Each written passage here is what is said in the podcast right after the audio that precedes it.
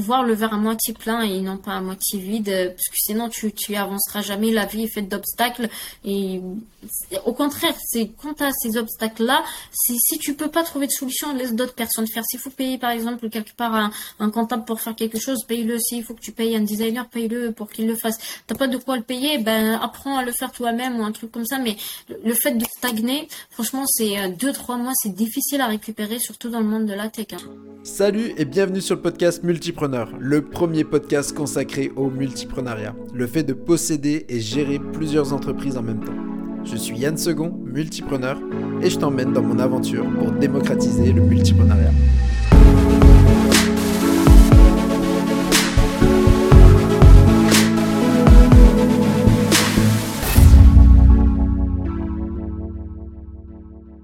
je reçois Sarah Lazri, qui est serial entrepreneur. Donc, si je euh, récapitule, tu entreprends dans trois pays, la France, le Royaume-Uni et les États-Unis. Tu es engagé sur les enjeux de cybersécurité au quotidien.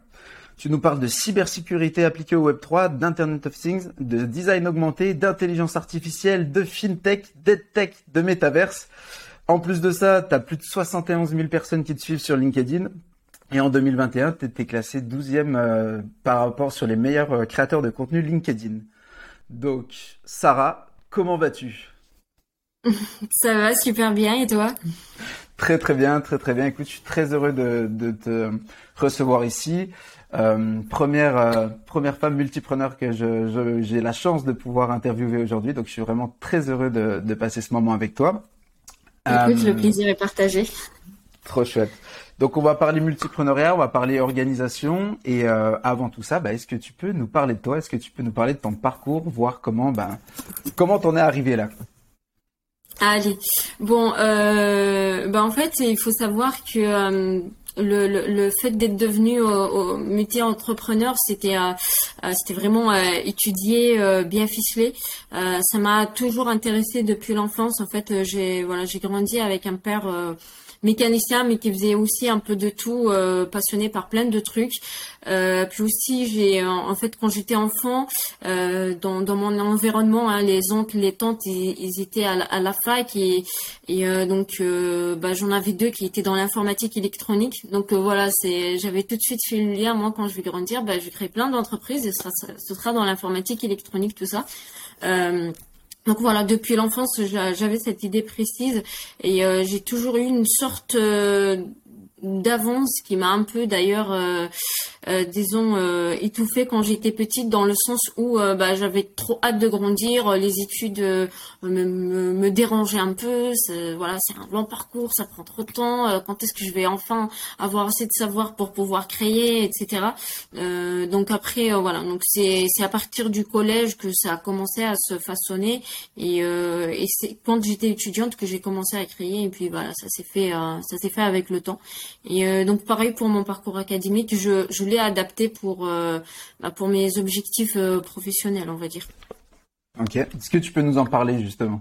Euh, Oui, donc du coup par rapport à mon parcours académique, donc moi j'ai fait un bac S, voilà option. Alors en France, je crois que c'est option S, on appelle ça option S. En Algérie, on appelle ça option SBT. Mhm. Donc à la fac, je suis pas tout de suite partie faire informatique finalement. Euh, j'ai fait euh, une année et demie de, de médecine euh, pour faire plaisir aux parents. Euh, c'est voilà. Les, beaucoup d'Algériens, je pense, vont, vont valider ça. C'est typiquement algérien, les études dans le dentaire, le médical et l'engineering, mais plus le médical pour les femmes. Donc, mais voilà, c'était pas vraiment fait pour moi. Je m'intéressais du coup plus à tout ce qui est biostatistique. Il y avait aussi des modules d'informatique et tout, donc ça a confirmé le fait que j'étais pas faite pour ça. Euh, donc voilà, sachant qu'au collège, en fait, euh, on va commencer plus du collège vers, euh, on appelle ça en France la quatrième, mhm. donc voilà, qui est l'équivalent de la troisième année au collège en Algérie. voilà, donc je découvre Internet, Skyrock, MySpace, tout ça, et je commence en fait à découvrir tout ce qui est entrepreneuriat, tout ce qui est, à l'époque c'était plus Yahoo, c'était pas très, c'était pas très Google en 2006-2007, et en fait quand on se connectait sur Yahoo, avait toutes les news en fait. Et moi, je m'intéressais à tout ce qui était tech et je lisais tout.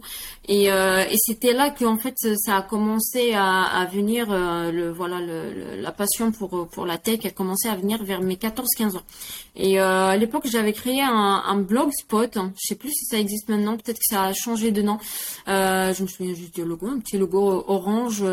Et voilà j'ai créé un blog dessus et j'ai commencé à écrire sur sur tout ce qui était robotique je me souviens, je disais à tout le monde, en fait, euh, euh, je vais, euh, je vais créer un robot qui va plus guider en fait les entreprises dans tout ce qui est tri de déchets et tout ce qui est écologie.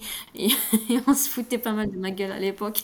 C'était vraiment à l'époque ça avait commencé à parler vraiment de tout ce qui était euh, engagement éco-responsable et euh, je me disais tiens euh, peut-être que les gens n'ont pas forcément les réflexes un robot un petit robot tout mignon aiderait bien.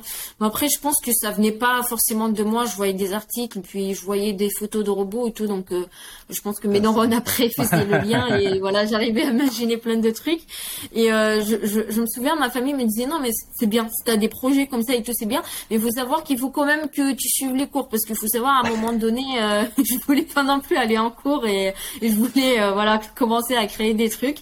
Euh, et donc voilà, j'en ai parlé à ma mère qui, qui était à l'époque très très à l'écoute et qui m'a qui m'avait énormément guidée et qui m'avait dit écoute commence déjà tu sais pour pour créer des choses faut faut avoir un certain savoir, faut se documenter, commence à prendre des notes et tout. Donc c'est ce que je faisais, je prenais des notes et euh, et après, je retransmettais ce que j'apprenais sur Skyrock aussi. J'avais un Skyblog. Je, je crois qu'il s'appelait Sarah Technologies. Celui-là, Celui-là, celui-là, je l'ai retrouvé. ouais, ouais, non, J'ai pas trouvé, j'ai pas trouvé l'autre, le Blogspot, mais celui-là, le Skyrock, je l'ai retrouvé. bah voilà. Bon, il y, a un autre où je racontais tout ce que je ressentais à chaque fois que les projets ne fonctionnaient pas. Celui-là, faut pas le retrouver, par contre. Ça euh, donc voilà, ça a commencé comme ça. Euh, après, j'ai été très très vite déçue au, lycée. Euh, D'ailleurs, j'avais pas mal décroché. Euh, J'avoue avoir rendu fou mes parents à l'époque. Alors, je suis partie en en seconde, donc c'était un tronc commun, et après, en fait. Et en première et en terminale, c'est là qu'on avait euh, qu'on se spécialisait en fait, en très spécialisé euh, pour la fac. Et moi, j'avais euh, demandé la spécialité tech et je voulais faire électricité électronique et on me l'avait pas mmh. validé. Euh, après, j'avais choisi dans mon lycée, je me disais, tiens, je vais faire un truc dans tout ce qui est mécanique. En, pareil. Ah, bah, tiens, bah, je vais faire mathématiques, peut-être. Ouais, non, ça va pas le faire. Mm. et c'était en fait le lycée qui avait choisi qu'il fallait que je fasse SVT. Et, euh, bah, moi, j'étais pas forcément, j'aimais bien physique, chimie, j'aimais bien les maths, mais euh, les sciences, c'était pas trop mon dada.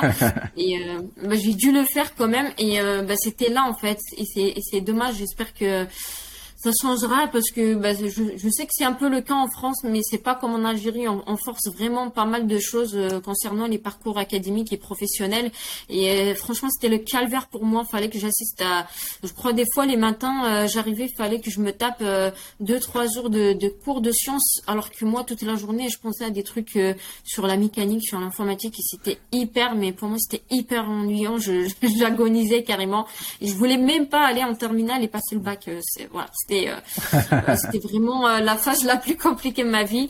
On en a parlé au directeur du lycée. Il avait dit non, bah écoute, t'as fait déjà une année comme ça, t'as as, déjà quelques connaissances sur les cours. Si tu repars sur un bac maths où du coup on a l'option maths expert, euh, ça va pas ça va pas le faire euh, du tout parce que bah, c'est pas du tout les mêmes mathématiques et c'est pas du tout les mêmes cours de physique etc donc voilà je les ai écoutés j'ai suivi un peu ce qu'on m'avait dit puis après je me dis euh, non tiens je suis pas non plus à la fac voilà il y a eu ce déclic j'ai dit non tiens je vais pas trop suivre ce qu'on me dit de toute façon en cours je prenais mon PC et j'allais sur des sites comme le site d'Apple je copiais ce qu'il faisait.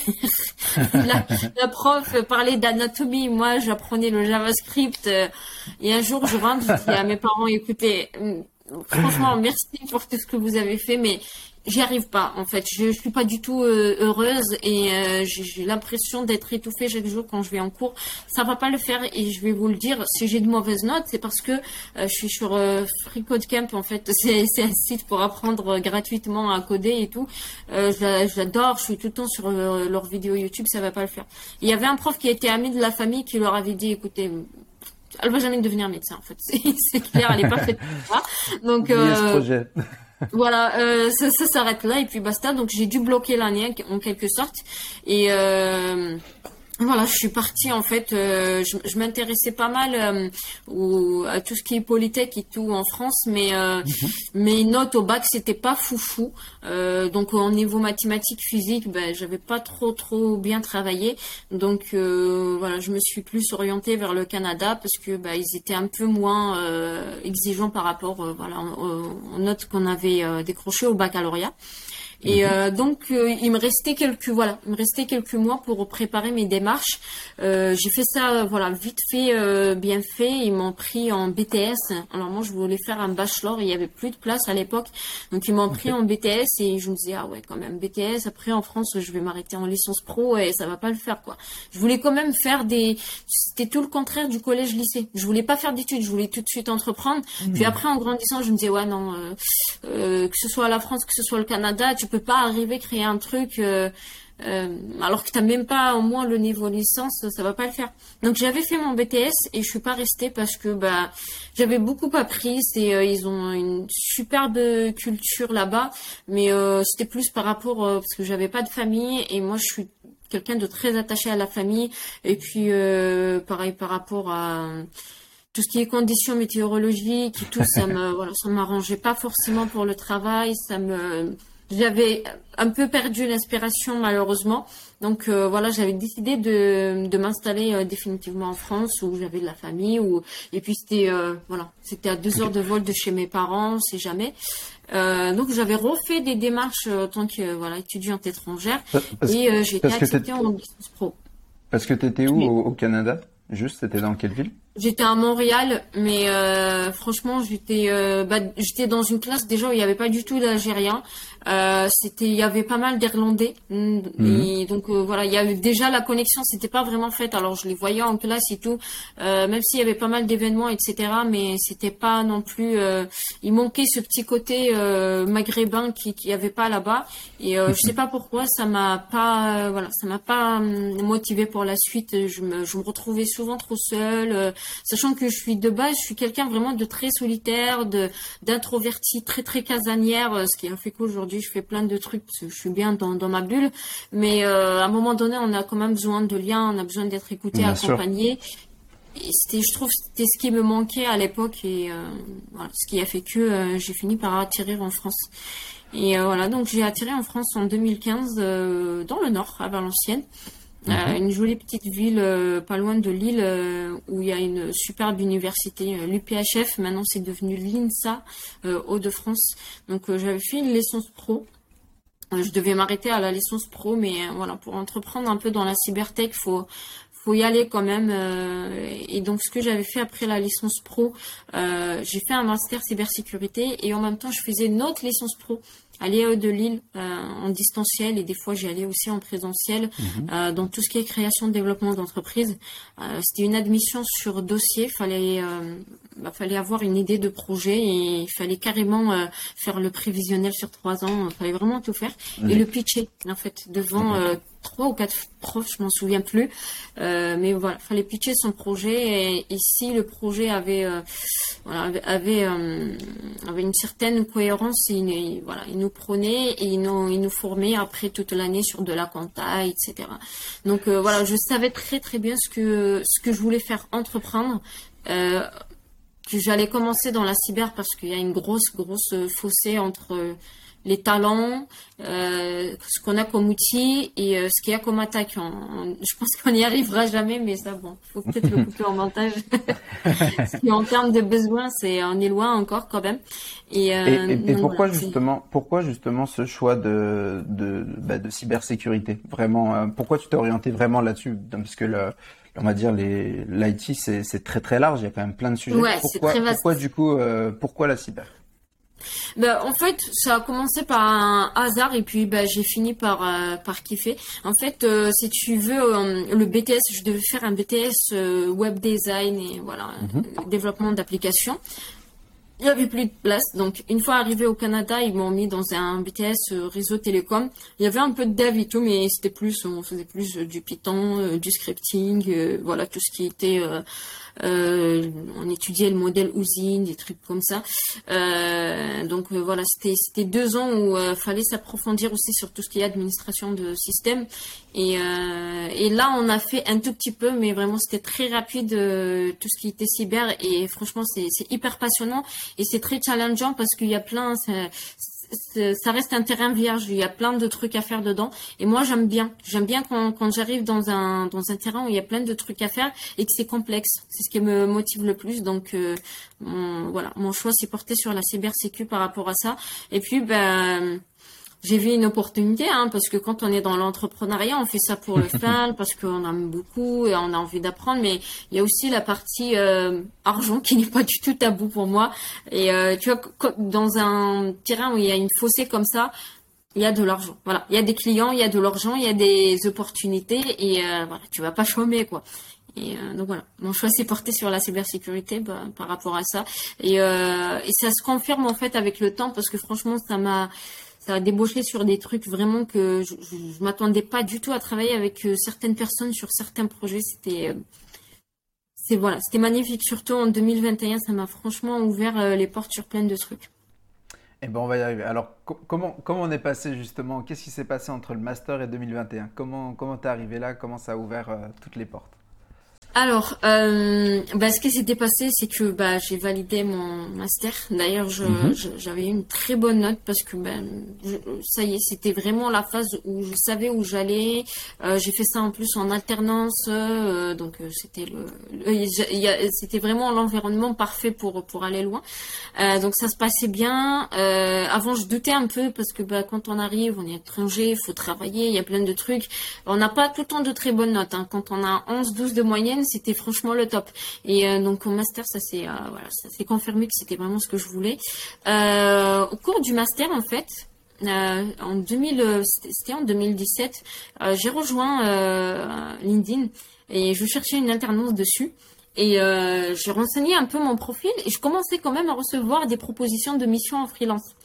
Euh, donc euh, moi, ce que j'avais fait, euh, je commençais à, faire des devis. On me dit ouais, mais en fait, tu as le droit de travailler deux mois avant de créer ta boîte, mais il faudrait la créer après. Donc j'attends d'être régularisée autant qu'étudiante, avoir le titre de mhm. séjour et tout. Et donc je crée l'entreprise. Donc pendant tout le, le master 2, bah, c'était alternance, consulting et études.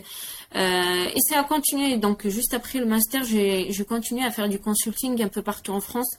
Euh, donc euh, voilà, j'ai déménagé après. J'étais dans le nord. J'ai voilà, j'ai fait pas mal de consulting entre Lille et Paris. Après, euh, je me disais, tiens, euh, sur Nice, il y a pas mal de trucs intéressants, euh, surtout dans tout ce qui était tourisme. Et nous, les filles, on aime bien. On aime bien tout ce qui est finance, on aime bien tout ce qui est tourisme aussi. donc, je me disais, tiens, on va tenter. C'était un vrai échec, malheureusement, à Nice. ça n'avait pas fonctionné comme je, je l'attendais. c'est très fermé. C'est voilà, c'est pour pour trouver de nouveaux clients, c'est plus plus compliqué. Ouais, c'était très fermé en fait. Euh, dans le sens où on me proposait plus de d'être euh, dev euh, plus qu'autre chose parce que j'en ai quand même fait pendant mon alternance et j'avais plutôt un bon niveau. on m'appelait pour des refontes de sites et tout, bah j'étais obligée d'accepter parce qu'à un moment donné il fallait se nourrir, mais dans la cyber non. Alors en plus mhm. déjà ils prenaient pas en freelance, ils me proposaient que des CDI et puis bah fallait avoir un, un certain niveau d'expérience, etc. C'était pas à Lille, par exemple, j'avais une entreprise qui, qui, avait réussi à me placer euh, dans pas mal de PME où j'étais formatrice et consultante. Et euh, on mmh. se posait pas trop la question. J'avais un master 2 avec deux ans d'expérience en alternance. Euh, c'est bon, quoi. On va pas trop chercher plus loin. Euh, nice, c'était pas du tout le cas. Hein. C'est. est-ce que, est-ce que tu penses que c'était Ouais, j'allais te dire justement, est-ce que tu penses que c'est parce qu'il y avait plus de concurrence ou parce qu'il y avait des acteurs qui étaient déjà implantés dans le milieu de la cybersécurité ou alors pas du tout? Non, non, c'est parce que justement, il y avait des acteurs qui étaient déjà implémentés. Et moi, j'étais un peu, je comprenais pas parce qu'il y avait, par exemple, je suis partie dans une, une entreprise qui devait me prendre, euh, voilà, en tant que freelance sur, sur place, quoi. Et euh, ils ont fini par me rejeter parce que euh, il y avait des Ukrainiens, de, vraiment des qui, qui parlaient que anglais, euh, qui, euh, bah, qui sont venus avec euh, voilà avec leur équipe et tout. Et je devais les rejoindre. Et bah en fait, c'était aux Ukrainiens de dire ce que ça leur plaisait de prendre telle ou telle personne. Et ils ont dit non. D'accord. Elle a peut-être deux ans d'expérience. En plus, il y avait des entreprises qui me disaient on peut compter double parce que j'avais mes deux ans en alternance, hmm. mais quand je rentrais chez moi, je travaillais aussi pour des clients, donc tu hmm, pouvais dire que j'avais un peu plus d'expérience finalement. Bien sûr. Et euh, ils validaient pas du tout. Euh, pour eux, non, fa fallait qu'ils me refassent. Euh, en fait, moi, à l'époque, j'avais le master et j'avais passé la certification CEH. Et euh, c'est CEH qui est pour ceux qui vont nous écouter? Euh, donc en fait, c'est la certification pour tout ce qui est ethical hacking euh, pour tous, tous les euh, pas vraiment ceux qui piratent pour pour pirater pour voler ou pour pour autre chose pour harceler ou autre, mais ceux qui piratent pour les entreprises pour pour trouver mhm. des failles de système. Donc voilà, c'est l'une des certifications number one si si on veut vraiment travailler autant que okay. tant qu'ethical hacker en entreprise. Et euh, ils avaient carrément euh, voilà remis en question euh, ma certification. Ah non, faudrait peut-être qu'on la reforme sur la façon de travailler. Moi, j'étais franchement, j'étais d'accord. Hein, j'étais d'accord hmm. sur tout. Je me disais, je, viens d'arriver. Qu'est-ce que j'ai à perdre? Et puis, bah, je connais personne ici qui peut me recommander ou autre. Je suis venue comme ça. Mais non, c'était trop compliqué euh, dans la cyber et euh, donc j'ai dû faire, j'ai fait un peu chez Accenture, j'ai fait un peu de tout. Euh, voilà, j'ai fini par trouver une entreprise qui m'avait pris, donc j'étais en CDI chez eux et puis bah ils, me prêtaient un peu autant que freelance aux entreprises. Mais vraiment, j'ai fait plus, même j'ai fait plus de consulting business. J'accompagnais plus des startups tech, fintech que que vraiment. après, j'ai fait vite fait aussi un peu de dev de la refonte de site. Euh, voilà, je, donnais des coups de main à des développeurs, mais euh, voilà, sans plus. Et, donc là, euh, donc là justement, tu as plus commencé à faire de l'accompagnement en fait spécialisé par rapport à tes compétences techniques. oui. C'était même, oui, on est bien d'accord. Tu intervenais justement pour pour donner des, des pour, pour, les aider en fait, leur donner des clés pour développer leur startup. Ça, je, c'est ça. En fait, euh, je donnais des guidelines, euh, des il faut faire, il faut pas faire. Si tu veux faire ça, il faut le faire euh, comme ci, comme ça. Et, et puis, je faisais aussi pas mal d'accompagnement sur la partie parce que à l'époque, j'avais juste voilà une auto-entreprise en France et, et j'avais aussi une, une, agence de communication basée à Londres. Donc, je connaissais juste un peu le, le marché français, le marché anglais et, et, tout ce qui était juridique et financier, administratif, hmm. fiscal, tout ça. Donc là, tu avais déjà créé oui, j'avais déjà créé en 2019, ouais. Euh, parce que euh, bon, on abordera le sujet, mais mhm. euh, c'était plus euh, voilà pour pour des histoires de facturation pour les étrangers et tout. des fois, tu vois, quand tu mets dans la facture ton nom prénom, ils voient que c'est une auto-entreprise et tout. Les étrangers, c'est un peu mhm. auto-entreprise, donc t'es pas forcément pour eux à fond ou un truc comme ça, je sais pas pourquoi. Donc à l'époque, j'avais créé plus voilà pour répondre à un besoin. Euh, voilà, il y avait des étrangers. Euh, j'étais inscrite sur TopTal, euh, donc voilà la plateforme pour freelance, et c'était plus crédible. Et, euh, et, donc, ouais, je, je faisais de l'accompagnement de start-up dans le sens où, euh, comme je connaissais bien comment faire pour créer un compte, euh, un compte sur, euh, par exemple, si tu veux créer une boîte à Londres, faut aller sur Companies House, tu as des étapes, et puis tu payes environ 14 euros, puis après tu fais le dépôt de capital, tout ça. Donc, je connaissais toutes ces démarches-là. Donc, je conseillais sur ça. Des fois, j'étais ah, carrément mandataire. Je le faisais de A à Z pour les entreprises. Donc, voilà, c'est le, passage à Nice, c'était plus business qu'autre chose. et euh, je me disais, tiens, ça aussi j'aime bien en fait accompagner des entreprises, sachant que j'avais déjà accompagné une start-up euh, euh, parisienne qui était spécialisée dans le recrutement. Je les ai accompagnés sur cette partie-là. Je me renseignais un peu sur Dubaï, comment ça se passait, tout ça. Mais voilà, c'était tellement rapide que j'ai pas eu le temps d'apprécier. C'était plus Nice que je me disais tiens sur cette partie-là, j'aimerais bien parce que il y a, y a de l'humain aussi dedans. Ça n'a rien à voir avec tout ce qui était cyber. Donc j'étais vraiment déçue au début, mais vers la fin je me disais Bon, j'ai quand même accompagné des, des, gens qui avaient des projets de start-up qui ne savaient pas trop où aller. Ils étaient beaucoup plus âgés que moi et j'étais là à les conseiller. Ils comptaient beaucoup sur moi aussi.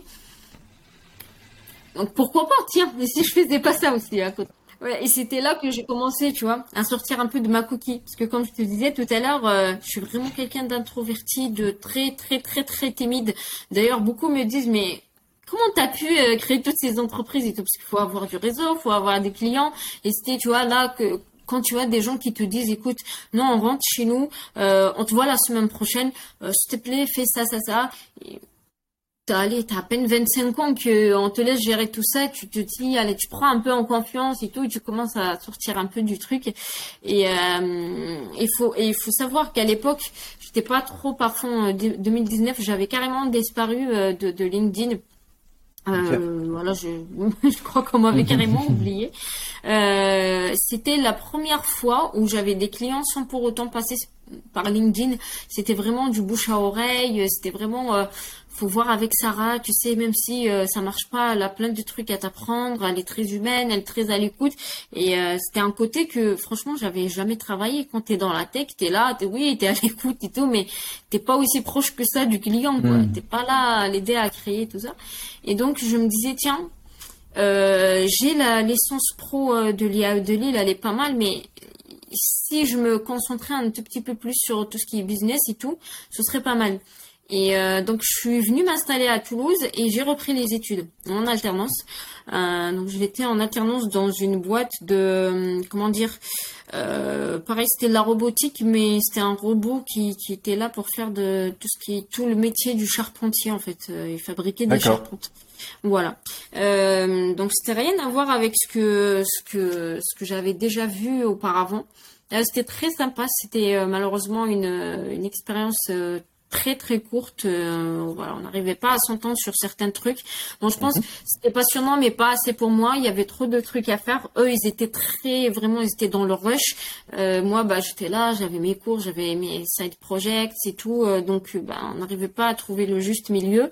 Et voilà, donc j'ai quitté la start-up, donc qui s'appelle Épure et qui est basée mhm. dans dans l'Aude, à Belcaire. Donc, euh, si jamais ils écoutent le podcast, euh, voilà, petit coucou à toute l'équipe Épure parce qu'elle s'est agrandie et euh, le, le, le, robot CNC aujourd'hui se vend très bien. Donc, voilà, je suis très contente pour eux. donc, voilà, j'ai fini par, par quitter la boîte et je suis revenue. Donc, j'étais à la montagne, je suis revenue m'installer à Toulouse et juste après, ben voilà, Covid. Et c'était là que il y a, y a, eu un déclic. Euh, j'étais un peu dégoûtée. Les cours c'était en distanciel. Je voyais pas trop les profs. Et puis ben mon alternance s'était arrêtée. J'avais trouvé une autre alternance, mais c'était à distance et j'apprenais pas grand chose parce que ben je, je devais faire du biz dev, mais ils m'ont juste donné un petit poste de community manager. Et encore, ils étaient pas très actifs, donc je m'ennuyais beaucoup. Et euh, c'était vraiment le bon moment pour apprendre plein de trucs, se renseigner et créer. C'était vraiment pas le moment pour créer. c'était là que je me disais, tiens, je vais créer, tiens. et euh, voilà, c'était un peu euh, une période où je savais pas trop quoi faire, mais je me disais, tiens, ici, je tentais tout. Après, euh, c'est une expression, on a une expression euh, en kabylie que je saurais pas traduire en français, mais euh, on dit que quand tu mélanges un peu de tout, tu fais un peu de tout, tôt ou tard, tu auras des trucs qui vont ressortir. Un peu, c'est comme si tu mélangeais l'huile et de l'eau. Tu as toujours après euh, un, élément qui remonte et l'autre qui, euh, qui euh, voilà. Donc l'huile qui, qui, remonte toujours. C'était un, un, peu ça pour mes projets. Je faisais un peu de tout.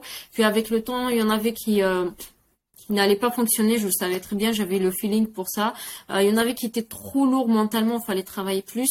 Euh, et il y en avait où c'était très dur de prospecter et de garder des clients. Donc après, le tri se faisait tout seul. Euh, est-ce que justement tu peux nous en parler de, de ces projets? C'était quoi? Ben, par exemple, euh, allez, en 2020, euh, moi, j'ai fait que de la cyber, puis euh, mhm. ben, j'ai été à l'ESG Toulouse, j'ai fait un peu de marketing, c'était alors une spécialité en marketing et commerce international, et pour mon sujet de mémoire, je m'intéressais à l'application des data science pour améliorer le tourisme en France. Et euh, donc là, je, tu vois, c'était plus une étude plus marketing. Il fallait faire un peu de data et tout. Donc euh, j'avais euh, des connaissances de base pour le faire. Mais euh, bah, en fait, tellement je m'ennuyais et je me disais, et tiens, j'ai demandé à la prof si je poussais vraiment très très loin euh, le truc et que vraiment je, je finissais par arriver avec un mémoire et un outil pour vraiment après le revendre derrière et tout. Et euh, elle était d'accord parce que l'idée c'était voilà de, de, ressortir avec un profil de manager, de créateur d'entreprise.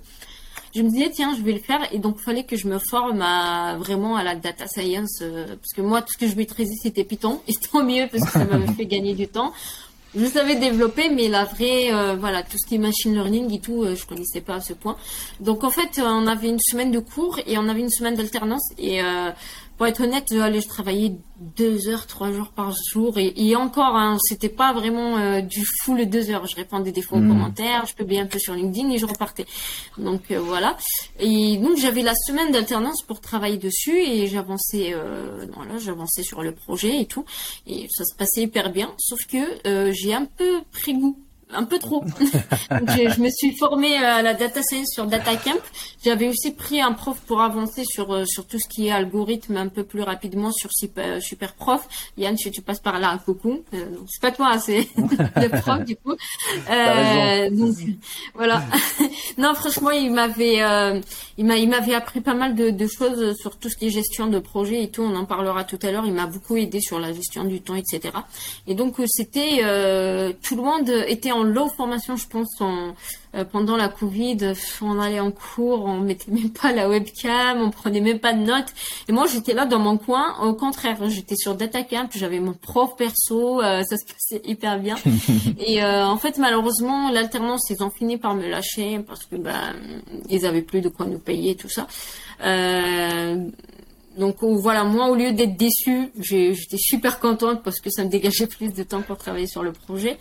Euh, malheureusement, euh, j'ai pas pu continuer avec l'ESG parce que ben il est arrivé je crois en juillet et c'est là que ça les entreprises ont commencé à réouvrir et tout.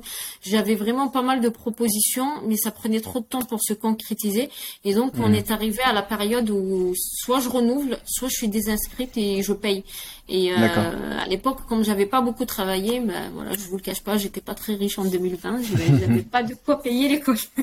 Donc j'avais quitté l'école, ils m'ont demandé, euh, ils m'ont dit, écoute, on a un juillet, réinscris-toi en, en, août et fais autre chose. Voilà, l'école t'ouvrira toujours ses portes et puis on aime bien ton esprit. Euh, tu, tu, franchement, tu, tu, voilà, tu me boules d'énergie euh, et ça nous fait plaisir d'avoir une étudiante comme toi et tout. Et puis, tu arrives facilement à trouver des alternances, donc ça nous convient. Euh, donc voilà, je devais rejoindre l'école. Ils ont une autre école qui s'appelle Digital Campus et faire mhm. vraiment une, vraiment, vraiment, vraiment me spécialiser dans le design. Ils avaient une spécialité design et euh, data science, un truc comme ça. Euh, mais finalement, ça pareil, ça n'a pas pu se faire parce que bah, j'étais à fond vraiment sur le projet, euh, voilà, euh, tourisme. J'ai appelé la prof pour lui dire, écoute, je veux bien revenir, mais j'en vois pas l'intérêt parce que là le projet me prend tout mon temps. Je pense euh, matin midi soir. Je pense pas que je vais performer en tant qu'étudiante. Donc euh, voilà je préfère ne pas faire euh, perdre mon temps et vous faire mhm. perdre votre temps sur ce sujet mémoire. Je reviendrai vers vous quand ça va se concrétiser. D'ailleurs après ben, j'ai fini par créer une entreprise. Ben, le projet aujourd'hui il est à 90% là. Bientôt je pense que je vais le lancer. Et ben, c'était là en fait. J'ai je me disais c'est bien l'école en France. On nous apprend pas mal de trucs. J'ai eu de superbes profs aussi euh, à l'USG. Mais franchement, quand on, sait s'organiser, on sait où chercher l'information, on peut très bien créer le logiciel qu'on veut ou la boîte qu'on veut, juste en, voilà, en apprenant tout seul, en s'organisant tout seul. Et c'est là que je, je me suis renseignée sur le concept Home University. En fait, les Américains, ils font pas mal ça. Ils vont pas à une fac précise, ils ont, ils prennent des modules qui leur donne droit à des crédits. Et tu vois, c'est comme un peu en France, je hmm. crois, un master 120 crédits, un truc comme ça. Donc c'est pareil aux States. Ils font un peu, voilà, ils Je crois que c'est 30 crédits euh, en, France. Je crois que sur le système LMD, donc licence, master, doctorat, je crois que c'est 30 crédits par semestre, si je dis pas de bêtises. Et donc du coup, une année c'est 60, et donc un master c'est deux ans, c'est 120. Donc euh, voilà. C'est ça. Ouais, c'est tout à fait ça. Mais du coup, c'est au States, je crois, c'est 200.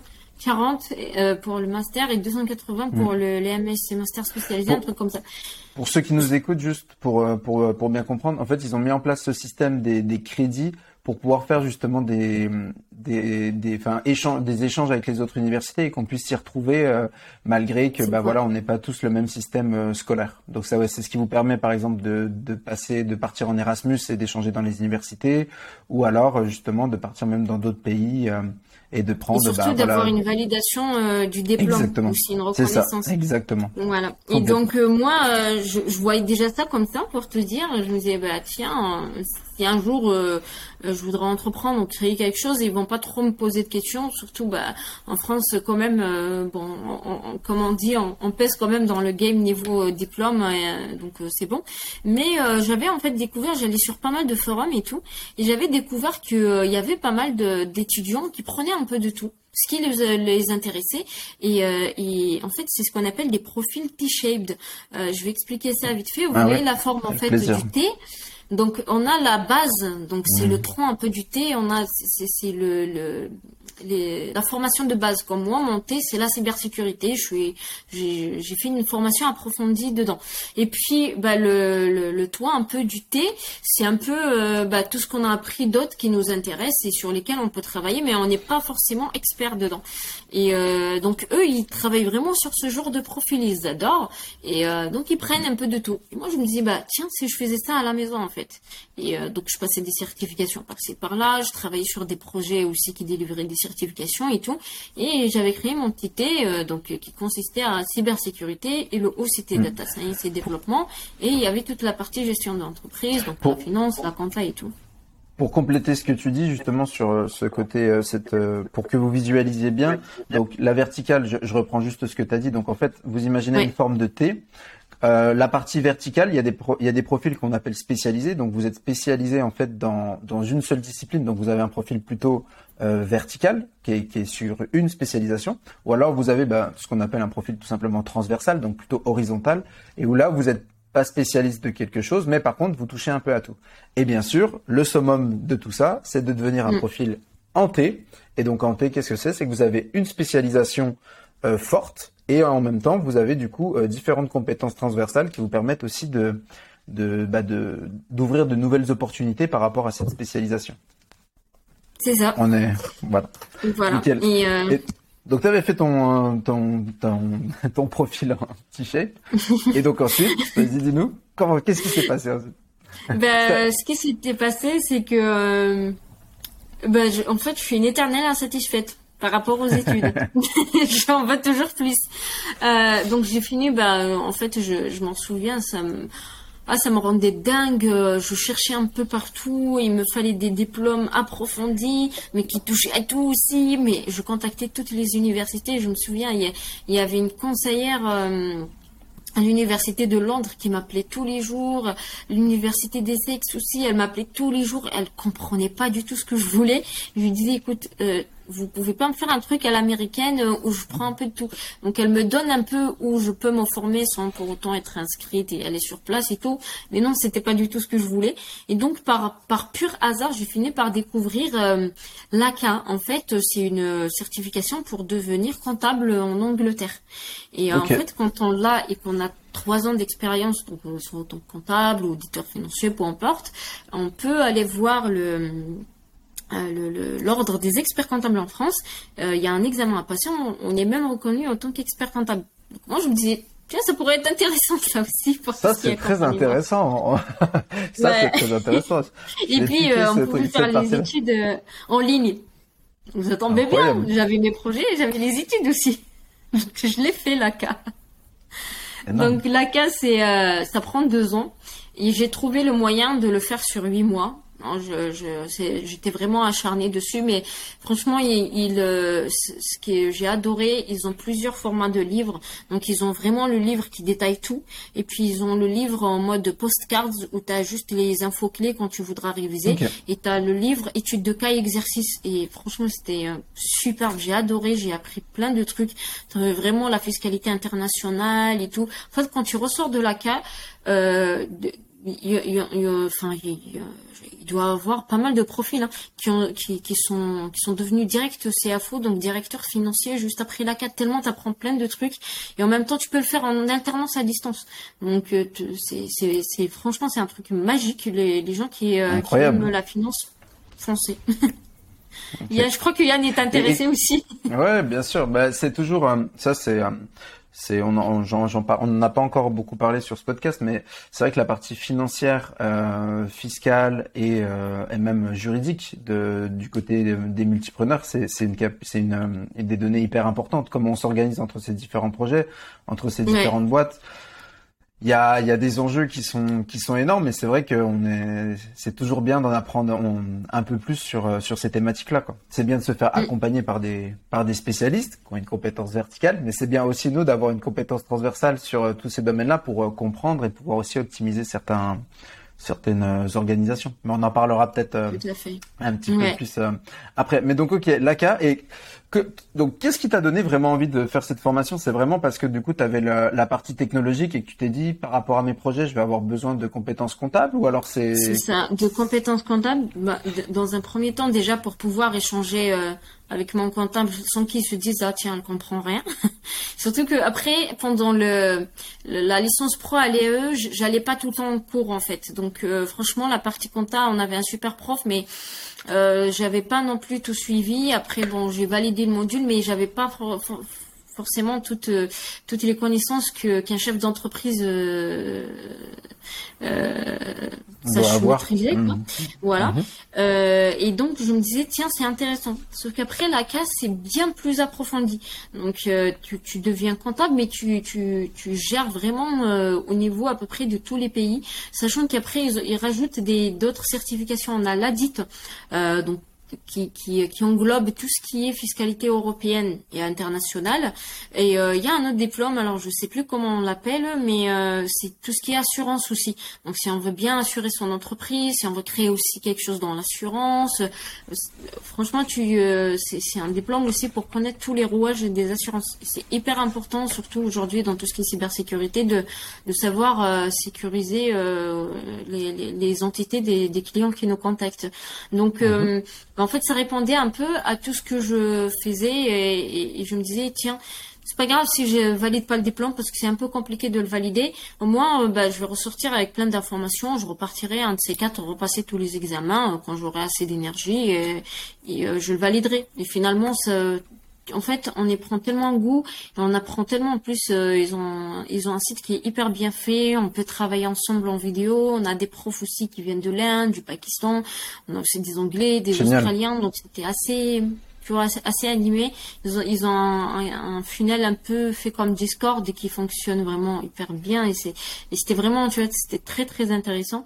On a, il ramenait aussi pas mal de chefs d'entreprise et tout. Donc on avait pas mal de vraies études de cas et euh, il ramenait des entrepreneurs qui te racontaient pas forcément juste le problème, mais mais qui t'expliquaient comment gérer ses émotions et tout. Donc euh, franchement c'était c'était c'était c'était parfait comme formation, ça ça convenait très bien à ce que je cherchais et c'était là que je me disais tiens après la CAN je pense que je vais pas me former plus que ça, j'ai à peu près tout. Donc c'était la formation qui est venue euh, mettre fin à ma soif d'apprendre, même si j'apprends toujours, mais aujourd'hui je pense que ça y est j'irai plus me m'inscrire euh, quelque part pour faire un diplôme au complet. Je pense que je vais m'arrêter au, au niveau des tu vois au niveau des petites certifications tout simplement. Et, bah, parfait. Euh, bah, du coup, là, j'en profite juste une petite question comme ça. Justement, aujourd'hui, euh, pour te former, tu te formes où et comment actuellement? Parce que du coup, euh, en plus, tu es dans des milieux, on est quand même sur de l'IT, donc qui se renouvellent extrêmement rapidement, donc faut toujours être à jour, en, cybersécurité encore plus, j'imagine. Ouais. Donc justement, comment, où, où est-ce que tu te, tu te formes? Comment tu te formes? Ça prend un peu combien de temps dans, dans, dans, dans ton temps personnel aussi? Cette partie Alors au début, euh, je faisais pas mal de, mini bootcamp en ligne. Euh, franchement, il suffit de d'aller sur Google Alerts et euh, de voir un peu ce qu'on reçoit sur les nouveaux bootcamps. Et il y a pas mal de bootcamps en ligne de 2-3 mois. donc par exemple, par rapport à l'IoT, on a survolé un peu ça à, à l'INSAO de France, mais franchement, c'était, tu, tu, pouvais pas vraiment t'approfondir dedans. Et euh, il y avait pas mal d'électronique. Il faut savoir comment j'en ai fait euh, beaucoup, mais c'était trop compliqué pour nous. C'était, c'était pas que pour moi l'électronique. C'était, en fait, si tu le fais pas depuis la première année licence, c'est, mmh. vraiment compliqué. Donc l'IoT, euh, t'as tout ce qui est connectivité, mais t'as as aussi les les appareils quoi. Et, euh, derrière un appareil. J'allais dire juste, juste pour ceux qui nous écoutent, IoT, c'est IoT, c'est euh, tu, peux, tu peux le redéfinir, euh, tu peux le redéfinir pour ceux qui sont pas forcément euh, sensibles à, à, ces thématiques. C'est l'internet of bah, Things. En fait, je, je vais essayer de vulgariser. C'est tout ce qui est IoT, alors Internet of Things. En français, mhm. IoT, Internet des objets. Euh, donc en fait, c'est tout ce qui est, euh, c'est tout ce qui connecte plusieurs euh, gadgets, voilà, par internet pour par exemple, elle est, je donne l'exemple de la montre connectée. Elle est connectée à l'iPhone. Peut-être que lui, l'iPhone aussi, il est connecté au PC et derrière il y a, il y a, il y a un software qui, qui gère toute ton activité physique, etc. Et on retrouve ça plus aujourd'hui dans, dans les maisons. Donc, dans la par exemple, je donne un exemple. Là, le, le, les, les les éléments Google là euh, où euh, tu peux par commande vocale allumer, éteindre les lumières, euh, des trucs comme ça. Donc voilà, ça se résume à peu près. Mais après c'est beaucoup plus c'est beaucoup plus poussé dans tout ce qui est industriel, mais voilà au niveau personnel ça, ça, ça se résume en montre connectée, lumière connectée. Il y a aussi on a des sonnettes aujourd'hui qui sont vraiment ultra connectées à un moment donné s'il y a quelqu'un qui sont tu sais à quelle heure il est passé, des trucs comme ça. Donc voilà. je sais pas si j'ai bien euh, résumé si, le si, super bien, euh, c'est très très bien. C'est pour euh, passer par des exemples. Et c'est très bien. Et je pense qu'il y, y, aura encore d'autres termes qu'on va devoir euh, définir comme ça peut-être, tu vois, pendant le pendant le podcast. Et c'est important pour que tout le monde aussi puisse imaginer et se rendre compte de bah, déjà de ce qui existe et aussi mm. bah, voir les enjeux. Est-ce que toi t'as pu ce que t'as pu aussi apporter dans cette dans ces dans, dans ces comment dire ces euh, c'est thématique, Donc, euh, à partir de là, tu disais oui pour te former euh, dans bah, du coup, par rapport euh, à l'IoT, donc euh, j'ai euh, sur la partie connectivité, c'était bon, mais sur la partie hardware des, des appareils, donc la, la, partie vraiment, le hardware, c'est tout ce qui est matériel, c'était un peu compliqué parce qu'il y avait tout ce qui était traitement de signal et tout, donc il fallait maîtriser. Hein. On peut pas non plus programmer quelque chose sans savoir comment le monter, qu'est-ce qu'il y a dedans, etc. Donc j'avais fait un, un bootcamp assez court, mais qui donnait quand même pas mal d'idées. Donc donc t'en ressors, t'es pas non plus un expert, mais euh, tu, tu sais quand même de quoi ça parle. Et après derrière, je fais aussi euh, pareil. Je prends là où je me forme sur la partie hardware, c'est plus euh, les, les, universités allemandes. Ils ont pas mal de, de crédits accessibles. Tu voilà, tu t'inscris quand tu veux. C'est entre 80 et 100 euros. Voilà, tu prends le, le cours, ils te l'envoient en PDF, ils t'envoient la vidéo du, du, prof qui explique le cours aux élèves. Donc tu as plusieurs formats et tu valides. Donc euh, moi, dès que je vois qu'il y a une question que je comprends pas trop, je prends le cours. Surtout après, ça donne accès au professeur. Donc, euh, il y a, as soit le prof qui a donné le cours, tu as soit tous les autres profs qui, qui enseignent le même euh, sujet, quoi. Et euh, donc, ils, voilà, ils prennent le temps de, de, répondre à tes mails, même les week-ends de t'appeler en visio pour t'expliquer. Donc, ah ouais, c'est que l'idée, c'est que j'avance sur des projets et dès que ça va pas, je, je commence même pas des fois à développer. Hein. Dès que je commence à faire euh, l'ideation, euh, donc je, voilà, je, mhm. commence à faire mes mind mapping. Tiens, je vais faire ça, puis créer ça, puis créer ça. Ah bah tiens, là, je crois que je maîtrise pas trop. Est-ce qu'il faudrait pas que j'aille me former puis revenir dessus? Donc c'est ce que je faisais à chaque fois. Donc après, au-delà de ces petites formations, je voilà, je ramasse plein, plein, plein de crédits. Et euh, je pense après derrière l'idée, je pense c'est d'aller voir une, une université ici sur Toulouse ou, ailleurs en France et de, de passer par une VAE et histoire d'avoir un, un diplôme mhm. plus voilà quelque chose de plus euh, clair. Euh, il y a aussi j'ai je sais pas si on appellerait ça des outils, mais allez, je dirais des ressources. Euh, c'est euh, O'Reilly euh, et Pact. Donc en fait, ce sont des, des plateformes d'éditeurs de livres. Je pense O'Reilly, ça passe souvent sur. je like en tout cas les gens qui me suivent. Je like tout le temps les les, les, les gens qui publient chez eux. tout ce qui est franchement tout ce qui est data, tout ce qui est cybersécurité, il y a plein de livres. Vous voyez en bas O'Reilly. Alors pour les reconnaître, ils utilisent pas mal d'animaux sur la première couverture de leurs livres. Donc ça c'est c'est bah, c'est la maison O'Reilly qui qui travaille sur tout ce qui est euh, tech, mais aussi design et business. Ils ont tous les, c'est eux qui créent la 80% des livres tech. Donc euh, voilà, j'utilise leur plateforme. Je crois que c'est 50 dollars par mois. Euh, on, a, on a accès à tous les livres et euh, ces livres-là, ces mêmes auteurs, ils les présentent en format vidéo aussi. Donc ils te font un cours. Donc si à un moment donné tu utilises le livre, tu comprends pas trop, tu peux aller voir le cours. Et euh, ce sont des livres qui, en fait, au début tu as un peu de théorie, après ça passe que par des projets. Donc euh, il y a pas mal de pratiques dedans. Alors Aurélie c'est intéressant, mais Pacte l'est encore plus parce qu'ils ont des les deux, en fait, quand on se connecte sur O'Reilly, on trouve tous les livres publiés par Pacte et vice versa. Ce qui est intéressant chez Pacte, euh, on a des livres accessibles en early stage. Donc si on a une technologie émergente et qu'il y a que quelques professeurs chercheurs qui, euh, qui, ont fait des recherches dessus et que le livre ne sera publié qu'en 2024-25 parce que c'est encore en cours de révision, bon, on y aura quand même accès. Ah ouais, impressionnant. Euh, voilà, et c'est pas très cher, je crois que c'est 11 euros ça aussi par mois. Donc, euh, allez, le tout, je débourse sur ce genre de ressources 100 euros par mois. Euh, c'est, voilà, c'est pas beaucoup pour euh, ce qu'ils nous, ce qu'ils nous proposent. Et mm, pareil aussi, hein, sur Pacte, pour, pour quelqu'un qui veut par exemple se former de A à Z sur Python, vous avez vraiment tous les livres possibles et imaginables, appelés vraiment Python applicable à la finance, à l'IoT, à l'industrie, mais vraiment tout. vous allez, vous allez être choqué quand vous allez voir tout ce, tout ce qu'il y a dedans. Et en France, c'est pas très connu. C'est assez dommage parce que les euh, voilà les Anglais, surtout au Pakistan, c'est les plus grands consommateurs de, ces livres-là et de ces contenus-là.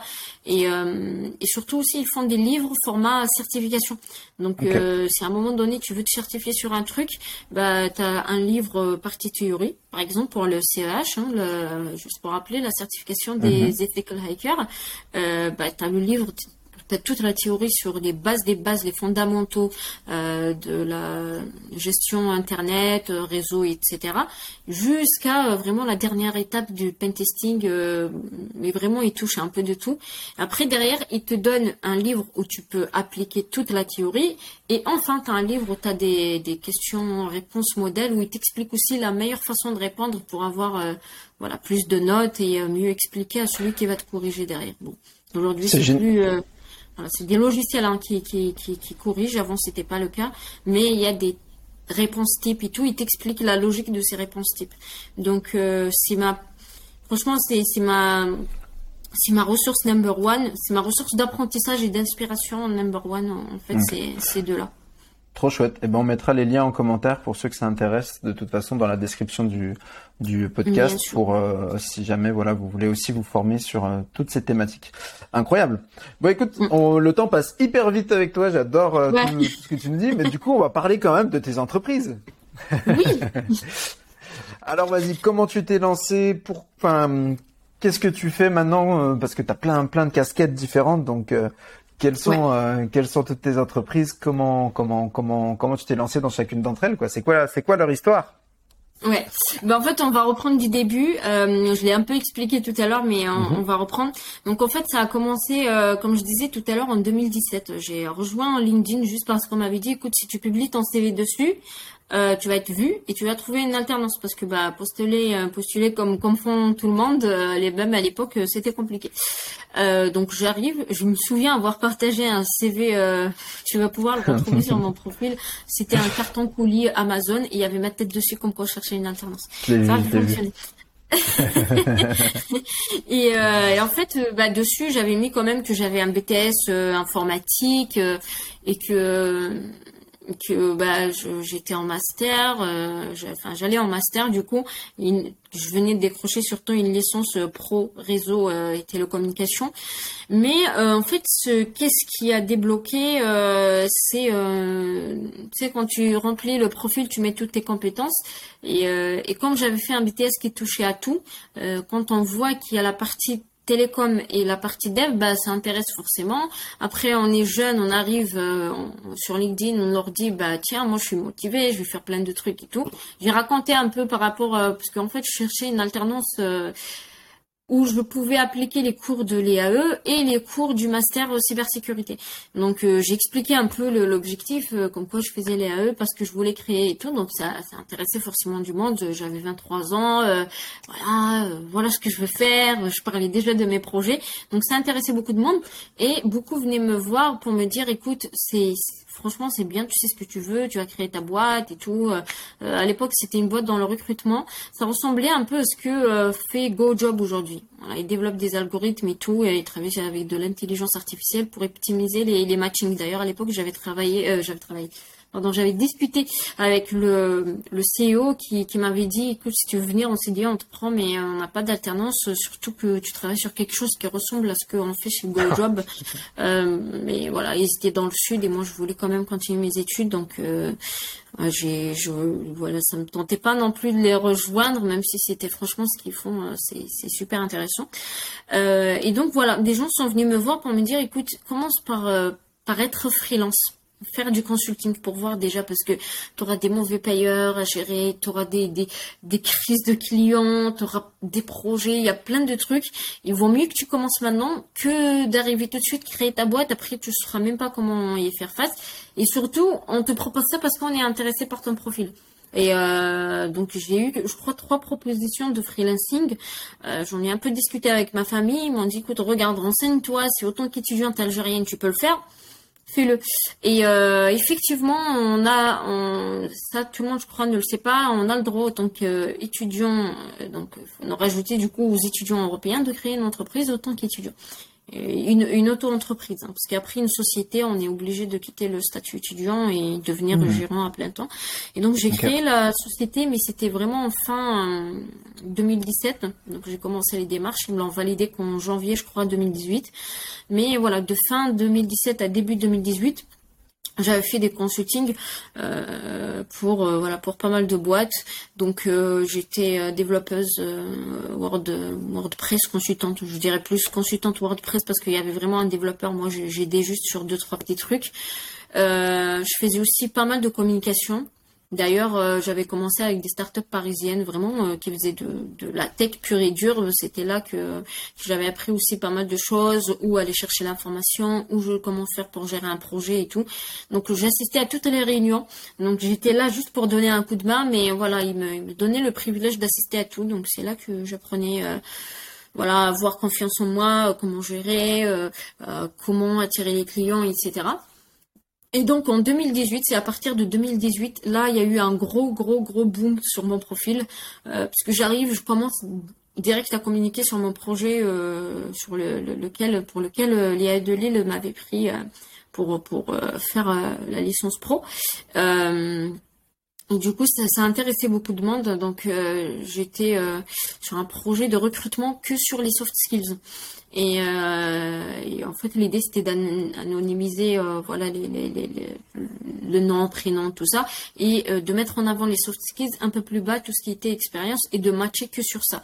Et, euh, aussi sur les engagements. À l'époque, voilà, tout ce qui était engagé dans l'écologie, bah, vaut mieux que tu ailles dans une entreprise qui est aussi engagée dans l'écologie, etc. Et, alors, à l'époque, ça marchait bien parce que ça intéressait. J'étais jeune et bah, je, voilà, je savais pas non plus que je faisais à 100%, mais j'étais quand même motivée, donc ça intéressait. Euh, à l'époque aussi, il y avait l'école du recrutement de, qui était à l'époque gérée par le Laurent Brouat. Euh, et euh, j'avais aussi cette idée de former les eux, bah ils formaient, je pense, sur un peu de tout, recrutement IT, vraiment un peu de tout. Moi, je voulais derrière aussi la plateforme créer une petite école où j'allais former les gens à, être plus empathiques, plus à l'écoute pour bien capter, pour voilà être plus réceptif par rapport aux soft skills. Et je me faisais pas mal à l'époque, voilà, je, je me faisais pas mal remettre à ma place par des, des grands directeurs de grandes écoles parisiennes et tout. je me souviens avoir bloqué quelqu'un, c'était euh, le directeur du groupe Ionis Group. Euh, je, alors je connais pas forcément le nom de leurs écoles, mais euh, on me disait tout le temps non mais finis tes études, ce genre de projet tu les feras à 30 ans. Euh. J'étais là moi, les, les jaloux, tiens je te bloque. Au début je lui ai répondu mais écoutez monsieur ça va peut-être commencer aujourd'hui, se terminer à mes 30 ans, etc. Et c'est ce qui s'était passé, il avait raison. Euh, pour voilà ça, ça a pris beaucoup de temps pour diverses raisons, dans les voilà quelques soucis administratifs par rapport à voilà parce qu'après tu passes d'étudiants à, entrepreneurs. Entrepreneur, bien euh, sûr. Les préfectures, ça se complique un peu. Mm-hmm. Et, euh, et... Ah, tu, tu, tu, dis, tu parlais de tes projets, c'est-à-dire que déjà en 2017, tu euh, et ensuite en 2018, tu publiais régulièrement sur LinkedIn pour pour parler de tes projets? Tu étais déjà dans une logique de publier et de transmettre ce que tu faisais. C'est ça. Bah, l'idée, c'était euh, beaucoup pensaient que c'était pour promouvoir. Euh, franchement, c'était pas, j'avais pas du tout cette idée de promouvoir pour attirer les clients ou autre, mais c'était plus pour partager ce, ce, que je vivais. Je, je, suis vraiment, euh, je le fais même au niveau bah, de mon entourage. Quoi, dès que je fais quelque chose, il faut que je raconte à tout le monde. Il faut que je partage ça sur WhatsApp et tout. donc c'était plus pour partager. Et surtout, il y avait beaucoup de gens qui me le demandaient. Donc avec l'EAE, j'ai fait pas mal des voilà d'événements et tout. Et je rencontrais d'autres étudiants qui me suivaient dessus, qui me disaient, bah, écoute continue parce que franchement, ça, tu partages pas mal d'astuces, tu partages pas mal d'outils, tu partages pas mal de vécu, tu dis des, choses euh, qu'on peut pas non plus nous, on n'a pas l'audace de partager euh, sur LinkedIn. Et euh, bah finalement, ça m'a servi. C'était en quelque sorte une promotion pas pour le projet, mais pour voilà pour ma personne, bien pour, sûr. mon parcours. mais après, oui, ben, cette plateforme finalement, elle a vu le jour l'année dernière. En, voilà, ça va faire mm. un an. Euh, J'ai commencé, voilà, le site est en ligne, les, les gens ont commencé à s'inscrire. Donc, euh, si je dis Softia, ça va parler à tout le monde. Euh, après, ce qui s'était passé, bah, je me suis fait repérer par une autre boîte qui voulait faire la même chose, mais qui, euh, voilà, qui n'ont pas, ils n'ont pas eu le temps parce qu'ils sont salariés ailleurs. Et mm-hmm. euh, ce qu'on a fait, bah, j'ai fait une fusion. Donc la boîte aujourd'hui s'appelle Rubis Informatique.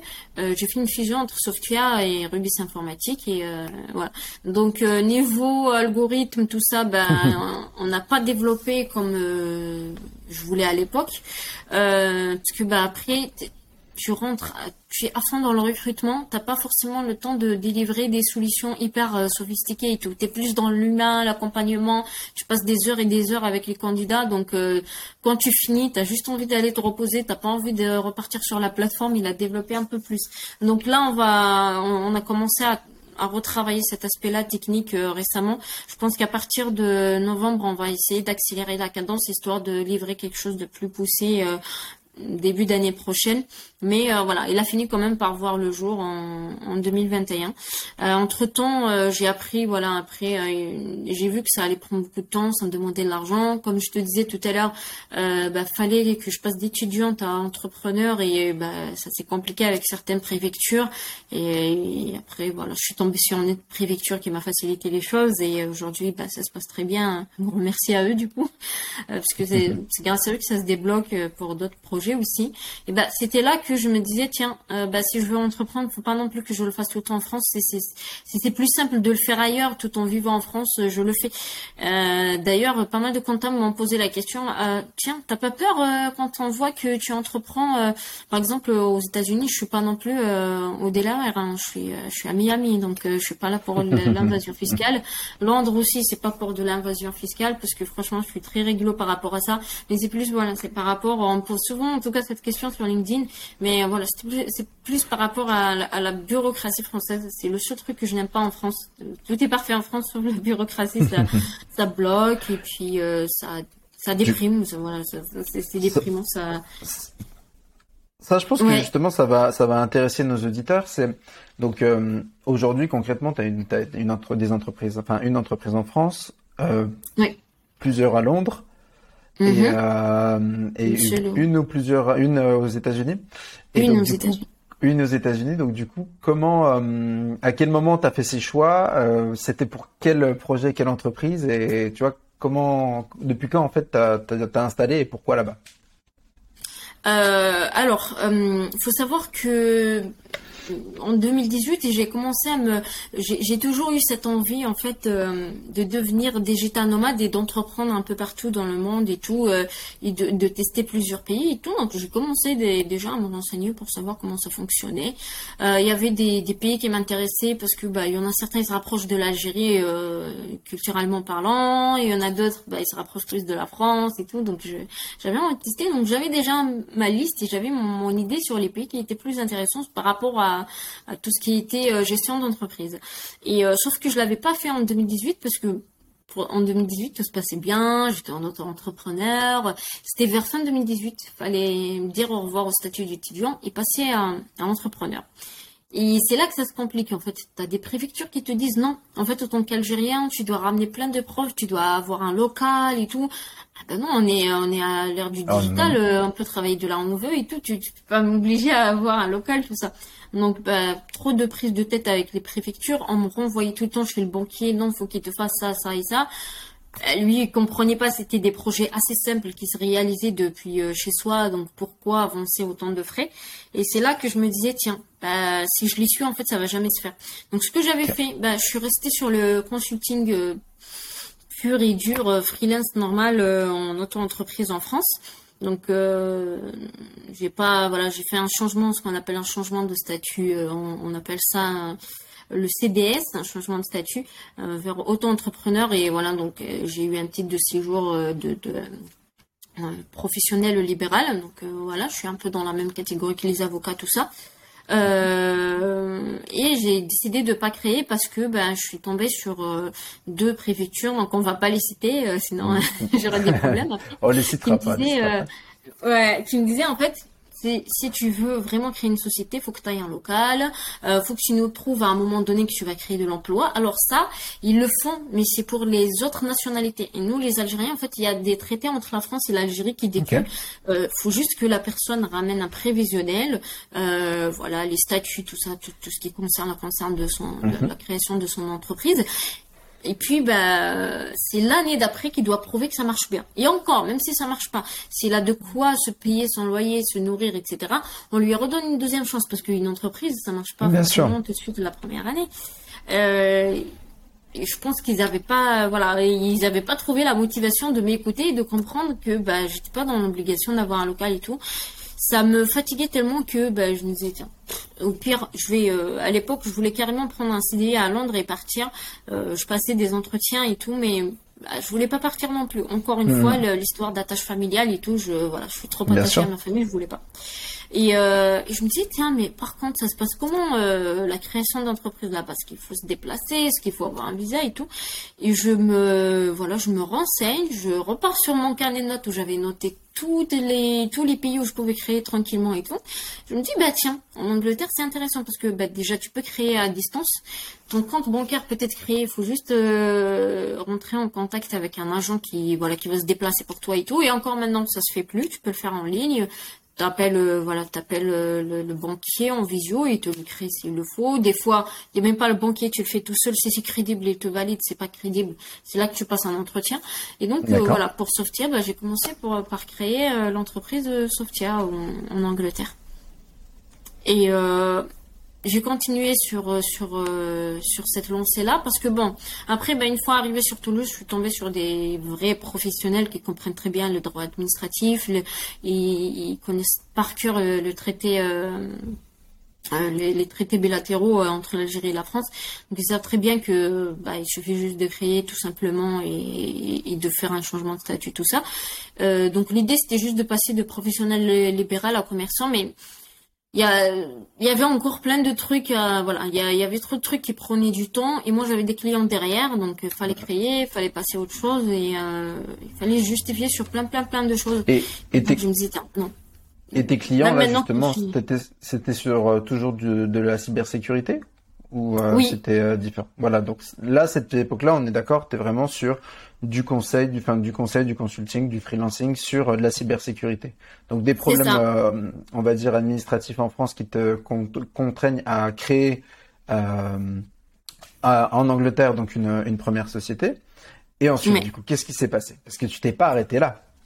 Non, je me suis pas arrêtée là. Après, j'ai quand même voulu créer en France parce que quelque part, je me dis c'est comme si je, bah, je vis en France, j'ai étudié en France, j'aime beaucoup la France, je me sens appartenir à la France quelque part, comment ça se fait que je ne peux pas créer euh, aussi simplement? Sauf que après, en fait, si tu veux, la, la, ce qui revenait, c'était plus les problèmes administratifs. Je, je suis partie carrément voir une, euh, il y a une responsable qui m'avait convoqué pour qu'on en parle, voilà, de vive voix, qu'elle comprenne. Elle me dit, écoutez, euh, Madame Lazry, ramenez-moi les statuts, ramenez-moi le dépôt de capital et tout. On va vous faire un changement où vous devenez commerçante dans le sens commerçant, chef d'entreprise. Et après, derrière, vous pourrez créer tout ce que vous voulez, recruter, ne pas recruter, c'est comme vous voulez. Donc c'est bon, je commence à créer et tout, et c'est la banque qui me bloque. Bah, pour eux, euh, ah, vous n'êtes pas française, et puis bah, la cybersécurité, il y a la sécurité des gens derrière, euh, et puis bah il y a la sécurité aussi euh, financière des entreprises et tout. Oui, mais bon, moi j'ai mon diplôme, après je vais bien faire mon travail, ça doit, si ça doit arriver, ça, va arriver, il y a des assurances et tout derrière, donc... Euh, ah oui, ben vous pouvez toujours créer l'entreprise, mais si vous faites pas que de la cybersécurité, si, vous faites de la cybersécurité par exemple que sur des petits sites ou où c'est pas forcément un site e-commerce et tout, mhm. et là rebolote en fait. Et je me dis bon, bah, le jour où je vais créer, ça va pas du tout être la cybersécurité ou quoi. J'ai fini par ne jamais créer. Donc je vais peut-être le faire un C4 avec un associé ou quoi, mais euh, j'ai en fait j'ai tout le temps peur d'aller voir le, le, banquier ou euh, le, le, le, greffe du tribunal et qu'ils me disent ouais c'est un peu risqué. Euh, est-ce que tu ferais pas que de la communication, tu vois? Alors que je vais arriver avec un projet un peu trop ambitieux. Et, et c'est là que je me disais bon écoute Sarah c'est pas parce que t'aimes pas la France ou t'as essayé ça le fait pas ça le fait pas. Tant pis. Et donc c'est j'ai pris cette fois-ci j'ai pris un agent quand même en Angleterre euh, qui m'avait quand même expliqué qu'il fallait que je me déplace là-bas et que j'ai quand même peut-être une résidence secondaire s'il le fallait. Et parce que voilà faut faut, être sur place qu'il allait s'occuper de certains trucs mais qu'il fallait être sur place. Donc voilà on s'était mis d'accord j'ai un contrat avec lui. Euh, donc chez lui par exemple qui me renvoie mes courriers, qui quand il y a quelque chose avec la banque et que je peux pas y aller, il est va à ma place, donc il est mandaté pour ça. Bien sûr, je me, je me déplace dès que je le peux. Euh, des fois, il n'y a pas vraiment d'urgence, mais euh, voilà, quand j'ai envie d'y aller et de les voir et de parler directement des projets et de surtout de leur donner un peu euh, des news, bah, j'y vais. Mais voilà, j'ai opté tout de suite pour l'Angleterre parce que bah, c'est clairement, ça prend pas beaucoup de temps. Euh, ça coûte beaucoup moins cher qu'en France, même les, euh, voilà, les, les, avocats, etc. Alors après, c'est pas qu'un souci de coût, c'est encore une fois, ça prend beaucoup de temps, ils se posent trop de questions. Et des fois, euh, j'ai plein d'avocats, par exemple, qui, silence radio, ils reviennent au bout d'une semaine pour me dire, ouais. Ah, je sais pas trop. Hein. ouais, ouais, ouais, c'est trop ambitieux. Ah ouais, ça demande de, l'argent. Ah ouais, un projet comme ça. Euh, en fait, en France, on a cette idée de, euh, tu peux pas créer un gros projet avec 1000 euros. Non, c'est pas possible. Non, non, tu peux pas tout créer toute seule. Non, non, tu peux pas passer des nuits à le développer. Non, non, non, non, il te faut ça, il te fait ceci, il te fait cela. Donc, c'est ce qui fait que euh, je, je, me dis non, bah, c'est, si en fait c'est à l'avocat de me poser. Après, c'est pas qu'ils font pas leur travail, hein, ils, ils, me, ils me délivrent ce dont j'ai besoin, mais tu vois, il y a toujours de l'hésitation, il y a toujours. Alors la dernière fois, c'était pour travailler sur. Euh, euh, tu sais, sur la réalité, tout ce qui est réalité virtuelle et tout, on a les gros casques. Mais aujourd'hui, ça coûte trop cher et euh, c'est trop lourd. Et euh, et puis des fois bon, aussi tu as la partie écologique ça va pas du tout. Et, euh, et on n'a pas non plus le matériel. Et donc c'est là je sais pas si tu as vu sur sur euh, LinkedIn j'ai parlé de l'alternative hardware. Euh, il y a des des, des, des outils qu'on utilise aujourd'hui qu'on va plus utiliser dans 3 4 ans parce que bah, c'est trop cher c'est trop lourd c'est trop. Et bah, je voulais travailler en fait je commençais à travailler sur des designs des modèles beaucoup plus légers en, en forme de lunettes tu vois très accessibles et surtout pas pour jouer ou quoi en ligne mais surtout pour des, des, médecins, pour euh, voilà. Des usages professionnels, ouais. Voilà, voilà pour euh, surtout aussi pour de l'industrie, etc. Et euh, je peux te dire qu'ils m'ont pas trop suivi. Hein. Ah ouais, mais attends, attends, il faut une usine et tout, mais attends, déjà, faut, faut déjà, tu sais, parce que faut, faut déjà commercialiser. Il y a des petites puces que je devais commercialiser. Ah oui, mais quand même, euh, quoi, tu vas faire ça en Chine? Ben non, je vais pas le faire en Chine. Mais même quand j'y allais quand même avec un dossier comptable très ficelé, que le comptable, il était sûr que, ça allait bien fonctionner. Bah, les banques, ils étaient là. pourquoi ne pas te trouver un associé, tu sais, un bon investisseur? Et dès qu'on me dit ça, non, en fait. Hmm, c'est fini, ouais. ça, ça, va pas le faire. Et euh, bah, là, j'ai voilà, j'ai j'ai tenté sur plein plein de projets.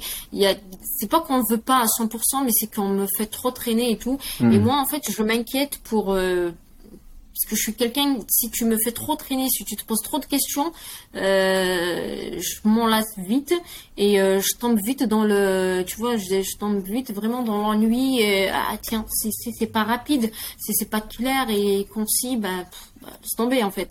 Et, euh, je me disais bon, bah, je vais faire ça avec les Anglais. Et il faut savoir sur la, la tech, c'est bien avancé en France et tout, mais et euh, on est très, franchement, on est très réticent sur plein, plein, plein de, de, choses. On se pose trop de questions, on se, on se, on se fixe des barrières qui, qui n'existent même pas. Je sais même pas pourquoi on le fait. Euh, c'est par rapport à l'âge, des fois c'est par rapport à la formation, d'autres fois parce qu'il n'y a pas une grosse boîte qui a commencé à le faire. Pourquoi c'est à toi de commencer? Pourquoi les grands n'y ont pas tu sais. Et tu dis bon, bah la mentalité n'est pas adaptée. J'en ai d'ailleurs parlé sur LinkedIn. Une logique moins start-up, quoi. Une logique moins start-up, moins flexible, moins moins adaptée aussi à l'innovation peut-être que, que bien sûr des pays anglophones, carrément. D'ailleurs, euh, tu sais, aujourd'hui, il suffit d'aller sur LinkedIn ou Facebook, peut-être pas Facebook parce que c'est pas une bonne référence, mais LinkedIn ou Twitter. Euh, tu regardes ce que publient euh, les, les, les, les, enfin les autres les, les, les entrepreneurs des autres pays et ce que publient les Français.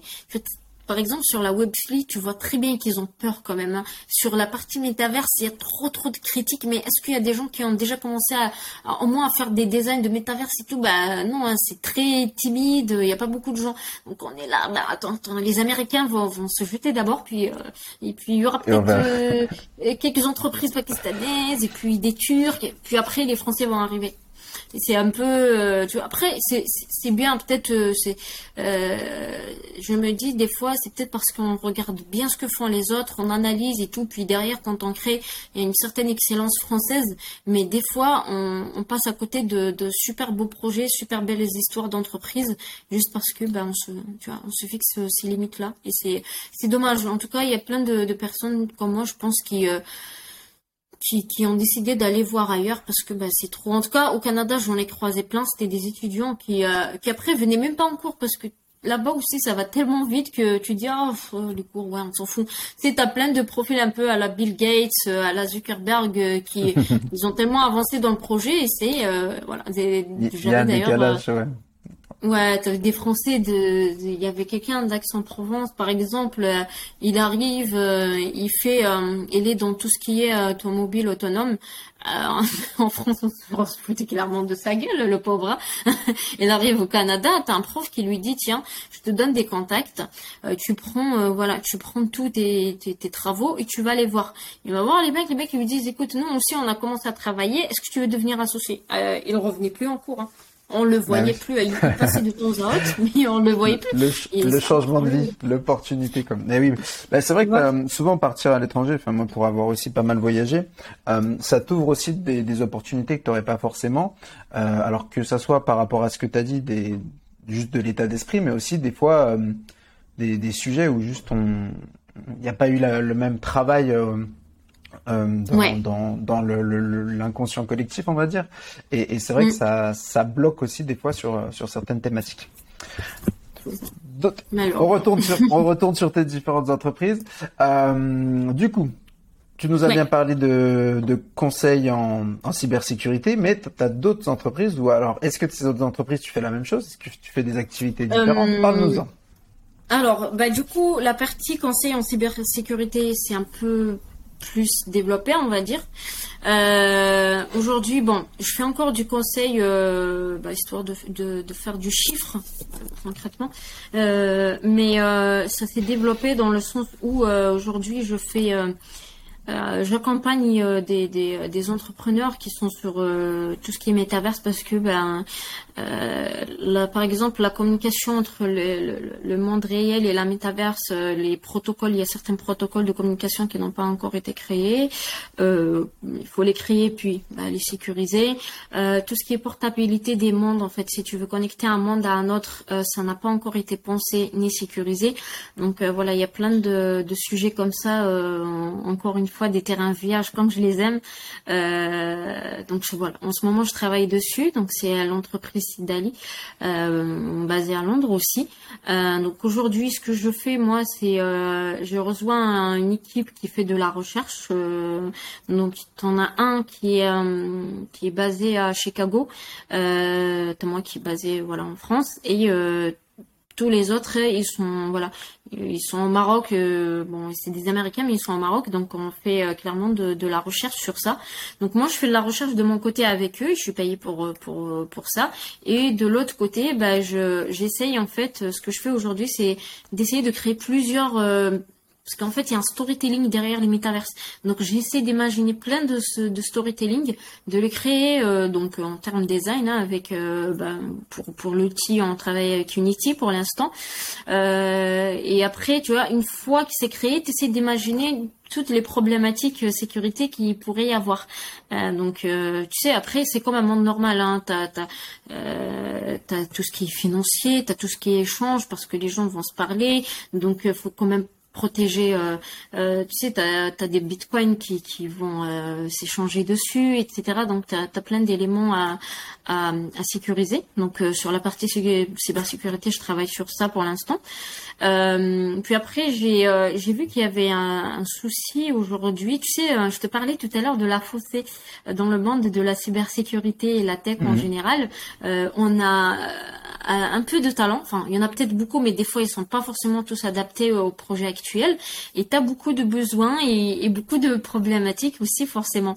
Et euh, ça vient d'où, en fait? Ça, ça vient du fait que euh, on n'a pas euh, bien anticiper euh, les besoins de formation. Tu sais, par exemple, la blockchain, euh, les formations ont commencé que récemment, à, tu sais, à s'améliorer et tout. Il y a eu des formations, mais encore une fois, c'était c'était très vague. On savait pas très bien comment les appliquer à certains domaines et tout. Ce qui va faire que quand tu auras le gros boom, parce qu'on n'y est pas encore, bah il y aura pas assez de profils pour répondre à la demande. Et il y aura du coup une inflation de TGM, tout ça. On va en parler tout à l'heure si tu veux.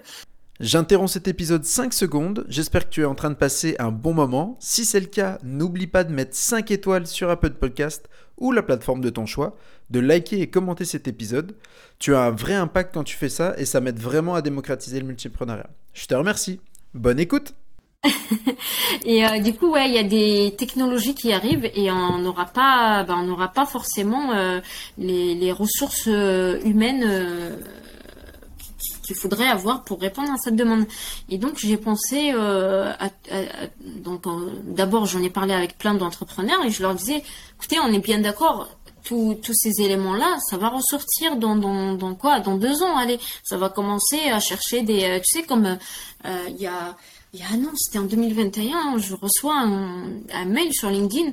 On me demande de recruter des développeurs euh, pour des plateformes de quantum computing, l'informatique quantique. Euh, tu sais, après, ils m'ont demandé des développeurs React.js et tout. Mais sauf que quand tu veux qu'ils appliquent ça sur euh, l'informatique quantique, mais ils savent pas ce que c'est. Ils comprenaient pas. Il, fallait connaître quand même les bases un peu de la physique quantique, de l'informatique quantique avant de créer quelque chose. Et je peux te dire que c'était un vrai fiasco ce projet-là. Ils avaient mis un maximum d'argent, ils recrutaient, il y, avait il y avait un turnover de fou parce que ils étaient pas formés les pauvres. Puis après on a essayé de les former, mais euh, c'était quoi? C'était des chercheurs. On a on a trouvé des chercheurs un peu partout, mais ils n'avaient pas forcément le temps de les former profondément pour, qu'ils puissent euh, créer derrière. Donc, donc je me disais bon tiens, euh, j'ai fait un constat. Euh, dans deux ans, il y a telle et telle chose euh, qui vont ressortir. Par exemple, le, le, par exemple, la partie cybersécurité des metaverses, euh, on n'est pas encore prêt. La partie alternative à hardware, euh, ça, ça, a commencé avec la, la, la, crise Covid. Ah, tu sais, hein, tu as vu les, les, prix de la Play 5 et tout, parce qu'il n'y avait pas assez de, on va essayer de vulgariser, il n'y avait pas assez de petites puces mmh, pour créer ces, voilà, ces, PlayStation. Et, et, et, pourquoi? Bon, bon après, ils ont pas, tu peux pas anticiper des, des trucs comme ça. Hein, Covid ou un truc, enfin, c'est compliqué, mais il, y a quand même des ingénieurs et des chercheurs qui se sont dit ce qu'on a aujourd'hui c'est obsolète. Et euh, je vais me permettre de citer quelqu'un qui en a parlé c'est un Algérien c'est un peu le, le roi de, des inventions dans tout ce qui est électronique et tout euh, je vous inviterai à aller voir euh, ses, vidéos et tout et son profil LinkedIn. Il s'appelle Monsieur Bilgassemaba. Euh, Aujourd'hui, je sais plus pour quelle entreprise il travaille, mais il a travaillé pour Sony, etc. Il avait dit, moi, ce que je suis en train de créer aujourd'hui, euh, dans, avant 5 ans en fait, parce que ça va tellement vite, il y a un grand besoin dans tout ce qui est digital qu'il faudrait, qu'il faudrait, au même moment que moi je vous crée ça, il faudrait qu'il y ait d'autres personnes qui créent le, les techs de demain. La suite quoi. Ça se fait pas, parce qu'on est trop concentré sur aujourd'hui. Et donc je me disais tiens, euh, faudrait peut-être créer euh, un institut de, de, de formation sur euh, cette partie-là. Euh, donc j'ai créé un dossier en fait que j'ai soumis à pas mal d'institutions. Donc il y en a qui l'ont refusé parce que c'est trop poussé, t'as des bachelors et tout dedans et que eux ils font que des certifications tout ça. Donc j'ai fini par rentrer en contact avec si tu veux, l'institution qui euh, qui, euh, qui accrédite, hein, on appelle ça des, des institutions d'accréditation, euh, de, des diplômes d'Oxford. Donc voilà, c'est pas non plus. et je leur ai montré, donc ils ont fait voir ça à certains professeurs. Donc il y avait des modules qui étaient validés, il y en a qui va falloir qu'on développe, etc. Mais voilà, l'école est créée. Euh, certaines formations, elles sont pré-accréditées, donc je pense que je vais pouvoir les lancer d'ici décembre. Il y en a d'autres qui sont un peu plus poussées, donc il faudrait voir avec d'autres professionnels pour qu'on puisse les enrichir et euh, qu'on puisse après avoir l'accréditation. Mais l'idée, en tout cas, c'est de répondre à des aux besoins des voilà des années prochaines. Et euh, donc voilà, je citerai la cybersécurité appliquée à la Web3, mais métaverse, etc. L'alternative hardware, l'informatique quantique. Euh, l'informatique, euh, bon, je sais pas, c'est un peu dire visuel, mais l'informatique des photons, ça existe. Hein. Euh, ouais, il y a, y a, y a, y a eu un, un gros, il y a, y a une, voilà, une, comment dire, une activité en, en pleine expansion aux, aux États-Unis, enfin plus de la R&D sur cette partie-là. Franchement, je pense que si je commence à en parler en France, on va, on va me dire attends, euh, attends déjà qu'on trouve des solutions avec l'informatique qu'on utilise avec l'électricité normale. Tu vas pas nous parler des foutons, mais avec tout ce qui se passe aujourd'hui, peut-être que cette technologie avec les photons, ce sera en 2024, 2025. Donc, il faut s'y préparer tout de suite. Euh, donc voilà, l'idée aujourd'hui, bah, c'est de voir avec tous les chercheurs et tout. D'ailleurs, ils sont très très ouverts à, ma suggestion. Euh, eux, ils ont leurs recherches et tout, mais à un moment donné, il faudrait les appliquer en entreprise. Mais au-delà des entreprises, bah, va falloir former les gens. Et pour pas faire les erreurs qui ont été faites auparavant, bah, l'idée c'est de d'essayer d'anticiper, de créer des formations à l'avance. donc voilà, moi les dés viennent de moi, certaines euh, certains cours viennent de moi, mais je suis pas seule là-dessus. Euh, donc voilà, c'est euh, donc ça s'appelle l'institut technologique des technologies, l'institut des technologies pardon émergentes et leur leadership. Parce qu'après derrière, comme je te disais tout à l'heure, le projet informatique quantique, on n'arrivait pas à trouver un bon chef de projet parce qu'il faut aussi connaître l'informatique bah quantique. Donc euh, bah, derrière, il faut aussi euh, voilà, créer des, des, leaders qui vont gérer ce genre de projet. Donc, euh, donc ça, c'est la deuxième entreprise. Et donc celle-là, on, est bien d'accord, elle, est, elle se, son acronyme, donc c'est IOETL pour ceux qui veulent IOETL, chercher IOETL. Et moi, j'aime beaucoup. Est-ce que tu pourrais nous dire du coup un peu son, sa, son, comment dire, son sa description que, que tu lui donnes de cette école parce que je trouve qu'elle est, euh, elle est très parlante et ça illustre bien tout ce que tu as dit. Ouais, ben en fait, euh, j'ai à chaque fois qu'on me demande ce que c'est, je dis ben en fait c'est l'école qui va former les ingénieurs et les leaders euh, de demain, ceux de 2030 à 2050. Voilà. Donc, euh, et, je, je, trouve que c'est, cette phrase, elle résume extrêmement bien euh, ce, ce projet. Et, euh, et euh, bah, déjà, on, on peut pas dire que c'est, complètement visionnaire ce que tu es en train de faire. Et, et c'est un enjeu qui effectivement euh, est actuel, mais en même temps qui répond à des problématiques qu'on aura dans le futur. Donc c'est, mm. incroyable que tu que tu lances ça. Et je suis vraiment très très pressé de voir ce que ça va donner dans dans les années euh, dans les années qui arrivent parce que c'est euh, comme tu dis euh, le, ce que ce que disait le, le chercheur algérien que tu nous as cité c'est que aujourd'hui il faut commencer à penser à réfléchir aux solutions de demain et même surtout d'après-demain et, et je pense que avec ce projet là que tu que tu viens de nous sortir et eh ben on est on est bien parti pour ça. Donc donc bravo. Donc ça deuxième deuxième entreprise incroyable la formation des leaders et, et des scientifiques de 2030 à 2050, donc euh, incroyable. Je te laisse poursuivre sur euh, sur les autres projets donc euh, que tu as. Alors du coup, on a Iliette. J'ai beaucoup parlé d'Iliette en, en mhm. août là. J'ai eu pas mal de bons retours. Franchement, c'était très encourageant. donc pour ceux qui attendent Iliette, voilà, on va on va la lancer très très bientôt. Euh, donc en fait, c'est une application qui forme les gens à la finance personnelle euh, et l'investissement. Parce qu'aujourd'hui, bah, l'épargne et tout, euh, on est d'accord, c'est obsolète, c'est has-been. Euh, et puis, ben, on est là, on n'est pas très très bien accompagné par le banquier. Euh, or que, y a au-delà de l'investissement, mettre son argent dans quelque chose. Euh, je donne l'exemple de pas mal d'amis quand ils me disent j'ai envie d'investir, je lui dis pas tiens j'ai créé une entreprise, viens mettre ton argent. Écoute, si tu veux, tu me donnes une liste de projets qui pourraient t'intéresser. Et puis, bah, si on arrive à trouver quelque chose qui nous intéresse tous les deux ou tous les trois quand il y a plusieurs amis qui veulent nous rejoindre, on met notre argent dedans et pas que l'argent. Faut mettre aussi l'énergie. S'il faut vous former sur du truc, il va falloir le faire et tout. Donc moi, je vois l'investissement financier au-delà de juste mettre son argent sur un projet. Euh, donc c'est, enfin voilà, l'idée c'est de se, de, se former sur un domaine et de mettre son argent dedans et de, de, de grandir tout en agrandissant en fait son, son portefeuille. Et euh, donc moi j'ai imaginé Eliette en forme de d'atelier, quoi, de workshop où tu es formé sur des thématiques qui t'intéressent déjà en termes d'investissement. Si tu me dis, ben moi l'immobilier m'intéresse, ben je vais pas te dire euh, viens acheter euh, quatre apparts et tu vas les louer, mais il faut, quand même que tu connaisses un minimum de la finance, euh, le, le droit immobilier, euh, etc pour que tu ailles, euh, tu sais, que tu ailles le bon bagage pour, et que tu reviens pas me voir pour me dire, ben, j'ai pas su les investir. Et au pire, si ça ne marche pas, au moins tu as des connaissances. Et euh, je trouve qu'aujourd'hui, euh, c'est dommage, hein, sur TikTok, LinkedIn et tout, il y a pas mal de gens qui disent investissez dans, dans plein de projets, que ce soit la crypto, que ce soit plein, plein, plein de trucs viens investir parce que moi j'ai gagné temps. Oui, mais euh, explique-nous, c'est quoi l'acheminement? Parce que on est d'accord, euh, il y a le trading et tout, oui, ça marche, mais ces gens-là ont, fait plein de formations, ont lu plein de trucs, ils ont choué plein de fois avant de, avant de pouvoir se faire de l'argent. Et, euh, et j'aime pas cette façon-là de vendre en fait l'investissement. L'investissement avant c'est tout un investissement personnel, intellectuel. Faut vraiment mettre de l'énergie dedans. Donc je me disais, Iliette, on te forme à, à des on te forme à des thématiques puis après, ce n'est que là que tu vas télécharger une petite somme de ton compte bancaire sur l'application Iliette. Puis après, tu auras des propositions d'idées de projets. Soit tu peux rejoindre des projets qui existent, soit tu veux créer un projet. Et encore une fois, si tu veux le créer, tu auras encore un autre workshop à faire. Bah, si tu me dis, ah bah tiens, moi, de toutes les formations, moi je veux, euh, tiens, oh là là, qu'est-ce que ça m'intéresse euh, euh, finalement, je sais pas, l'événementiel et tout.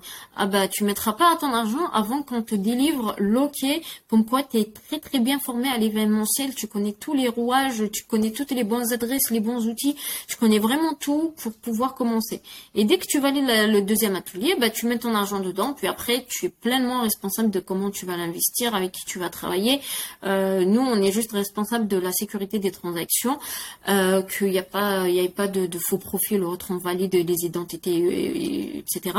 Donc tu peux aller voir des gens pour travailler avec eux, tu peux trouver des clients dessus, tu peux recruter dessus. Mais surtout, c'est plus pour de l'investissement, mais euh, un peu plus poussé. Voilà.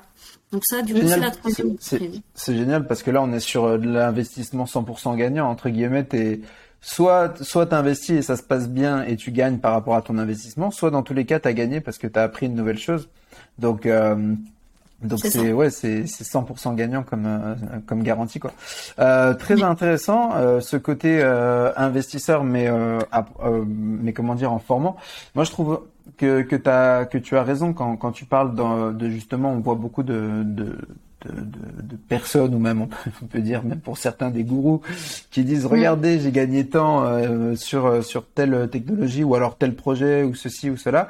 Euh, sans sans en donner en fait les mécanismes. Et, et c'est vrai que souvent c'est ce qui manque. Et parce que aussi ça répond aussi à une certaine population qui qui cherche aussi des raccourcis des fois avec bon un petit syndrome de l'objet brillant et, et d'autres mm. euh, qui, qui, qui, passent, on va dire, d'un projet à l'autre, qui veulent gagner rapidement. Mais c'est vrai que la meilleure, la meilleure manière de, de gagner, c'est quand même d'apprendre en fait sur une thématique, euh, sur une thématique ou des thématiques précises, de d'en devenir une sorte d'expert et de pouvoir comprendre aussi que même si la fois on réussit pas, eh ben on comprend pourquoi on n'a pas réussi et, et qu'est-ce qu'on doit mettre en place pour réussir la prochaine fois. Donc mm. euh, donc ouais carrément carrément. Euh, Troisième boîte, formation, investissement euh, incroyable. Euh, quatrième boîte. Quatrième boîte maintenant. Alors la quatrième boîte, c'est euh, Bald. Euh, donc euh, c'est juste en fait pour appliquer ce que j'avais appris euh, quand j'ai passé la l'ACA. Donc je l'ai créé juste après avoir validé mon diplôme. je fais de l'accompagnement de CFO en fait. J'accompagne des directeurs financiers, mais c'est sur plus. Enfin moi je suis plus concentrée sur tout ce qui est technologique. S'ils doivent avancer de l'argent ou investir dans quelque chose, ben, moi je suis là pour pour conseiller sur cette partie-là. Après je m'occupe aussi pas mal de la partie juridique et voilà s'il faut établir des contrats, euh, euh, des, euh, des, facturations. Je fais aussi l'étude, mais voilà, c'est plus voilà, du consulting récurrent sur sur sur cette partie-là. Investissement early stage plus généralement pour pour les startups. Donc ça c'est le, le, truc le plus simple qu'on puisse faire. Simple, oui, tout, tout, est une question de, de profil, mais c'est vrai que c'est incroyable que tu aies réussi à, en partant d'une euh, comment dire, d'une spécialisation à la base, toute base de cybersécurité, d'arriver sur des thématiques comme ça et de lier en fait les mm. différentes connaissances que tu as acquises tout au long de, de, de tes formations euh, mm. et, expériences professionnelles pour en créer en fait juste un nouveau business. Et ça c'est bah, c'est magique et je pense que c'est une, une des clés aussi des multipreneurs, c'est que il y a différents types de multipreneurs. C'est soit on va dire, tu vas créer, euh, on va dire toujours pareil dans un axe vertical, tu vas créer des entreprises qui vont te rendre service. Je prends, si on prend un exemple classique, tu prends par exemple l'entreprise McCain qui fait les les, euh, les frites surgelées, bah, eux c'est devenu des fermiers, ils ont acheté des champs pour pouvoir euh, planter des pommes de terre et pouvoir gérer justement leur approvisionnement, leur redistribution. Le deuxième mm.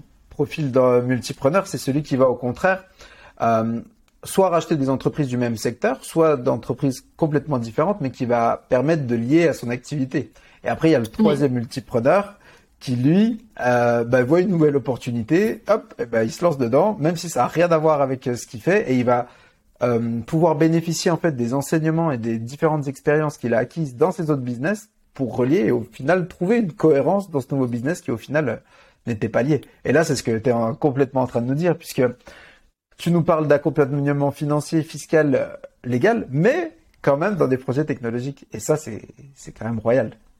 Ouais, ouais, bah, c'est ça. L'idée, en fait, euh, ce que je fais à chaque fois, c'est que euh, j'essaie quand même de connecter un peu les projets. On en parlera par, par, rapport à la partie gestion du temps et tout, parce que j'ai des projets qui n'ont rien à voir. Enfin, mais il y a toujours un petit lien, histoire que je me perde pas trop, parce qu'après, tu sais, ça devient, ça devient compliqué.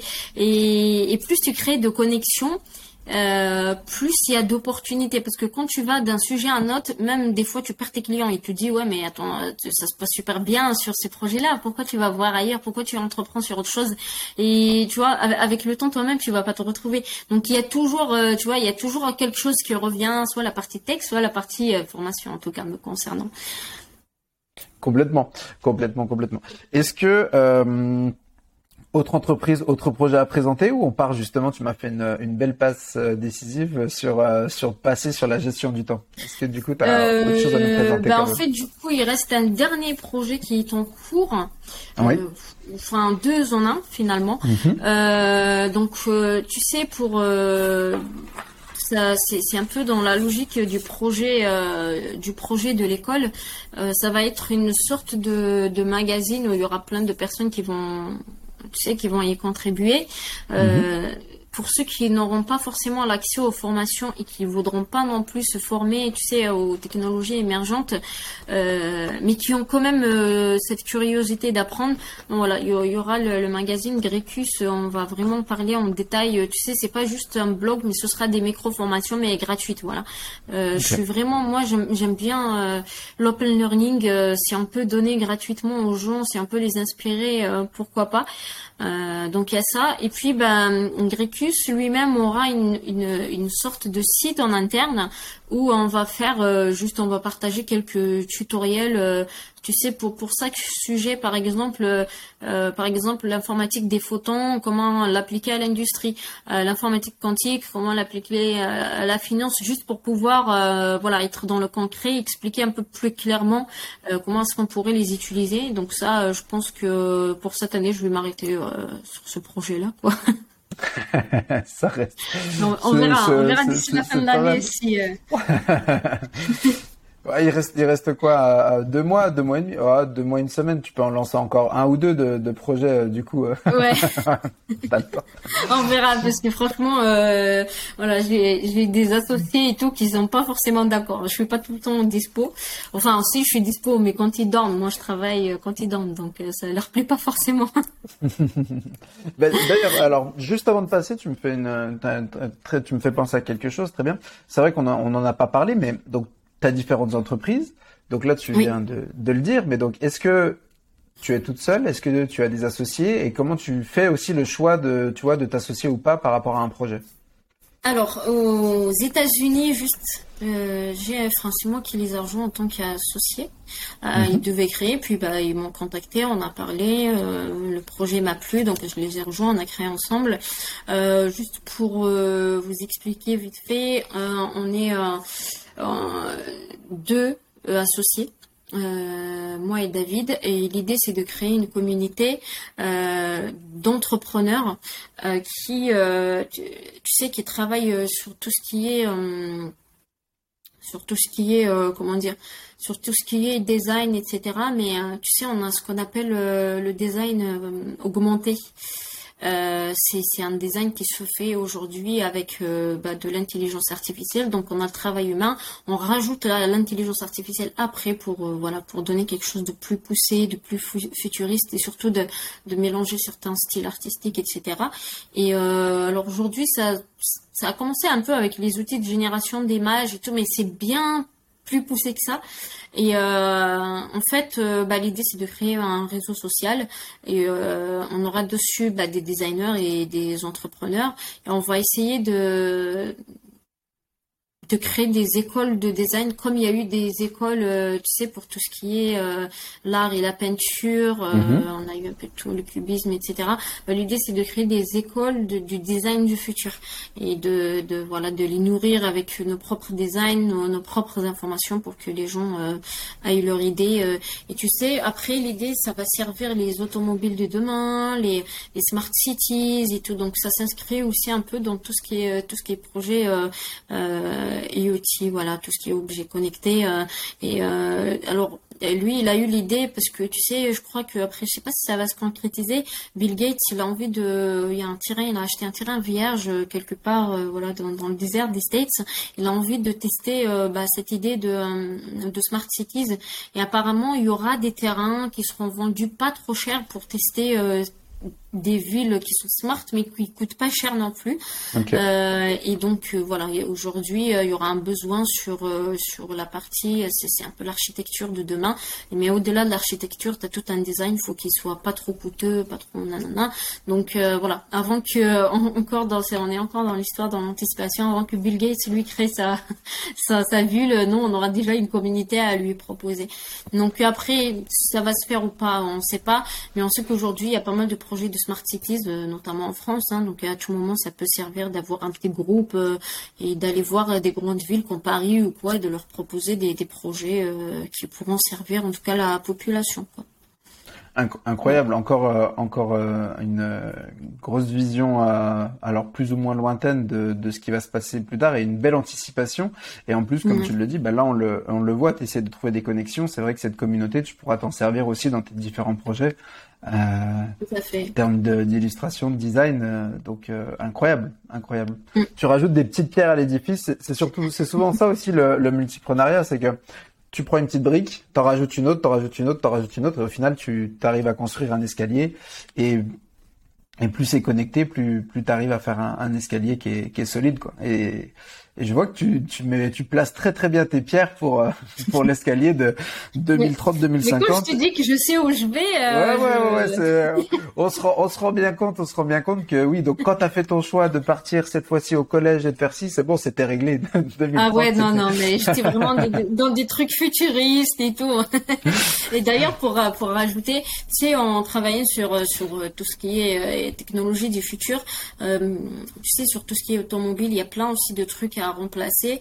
Euh, là, on ne sait pas si s'il faudrait créer une boîte je pense pas.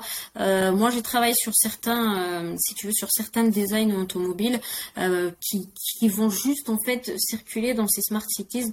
D'ailleurs, je suis en plein, voilà, je suis en, plein, comment dire, pas presque démarche pour pour déposer tout ça à l'IMPI avec mon avocat, mais à voir, à voir parce qu'il faudrait mmh. quand même tester les concepts à petite échelle. Euh, voilà, s'il faut créer un petit atelier et voir si c'est pas très dangereux et tout, mais euh, on sait très bien que voilà les voitures qu'on a aujourd'hui, ça, ça, ça, va. Même Tesla, à un moment donné, ça va sauter, ça va être autre chose.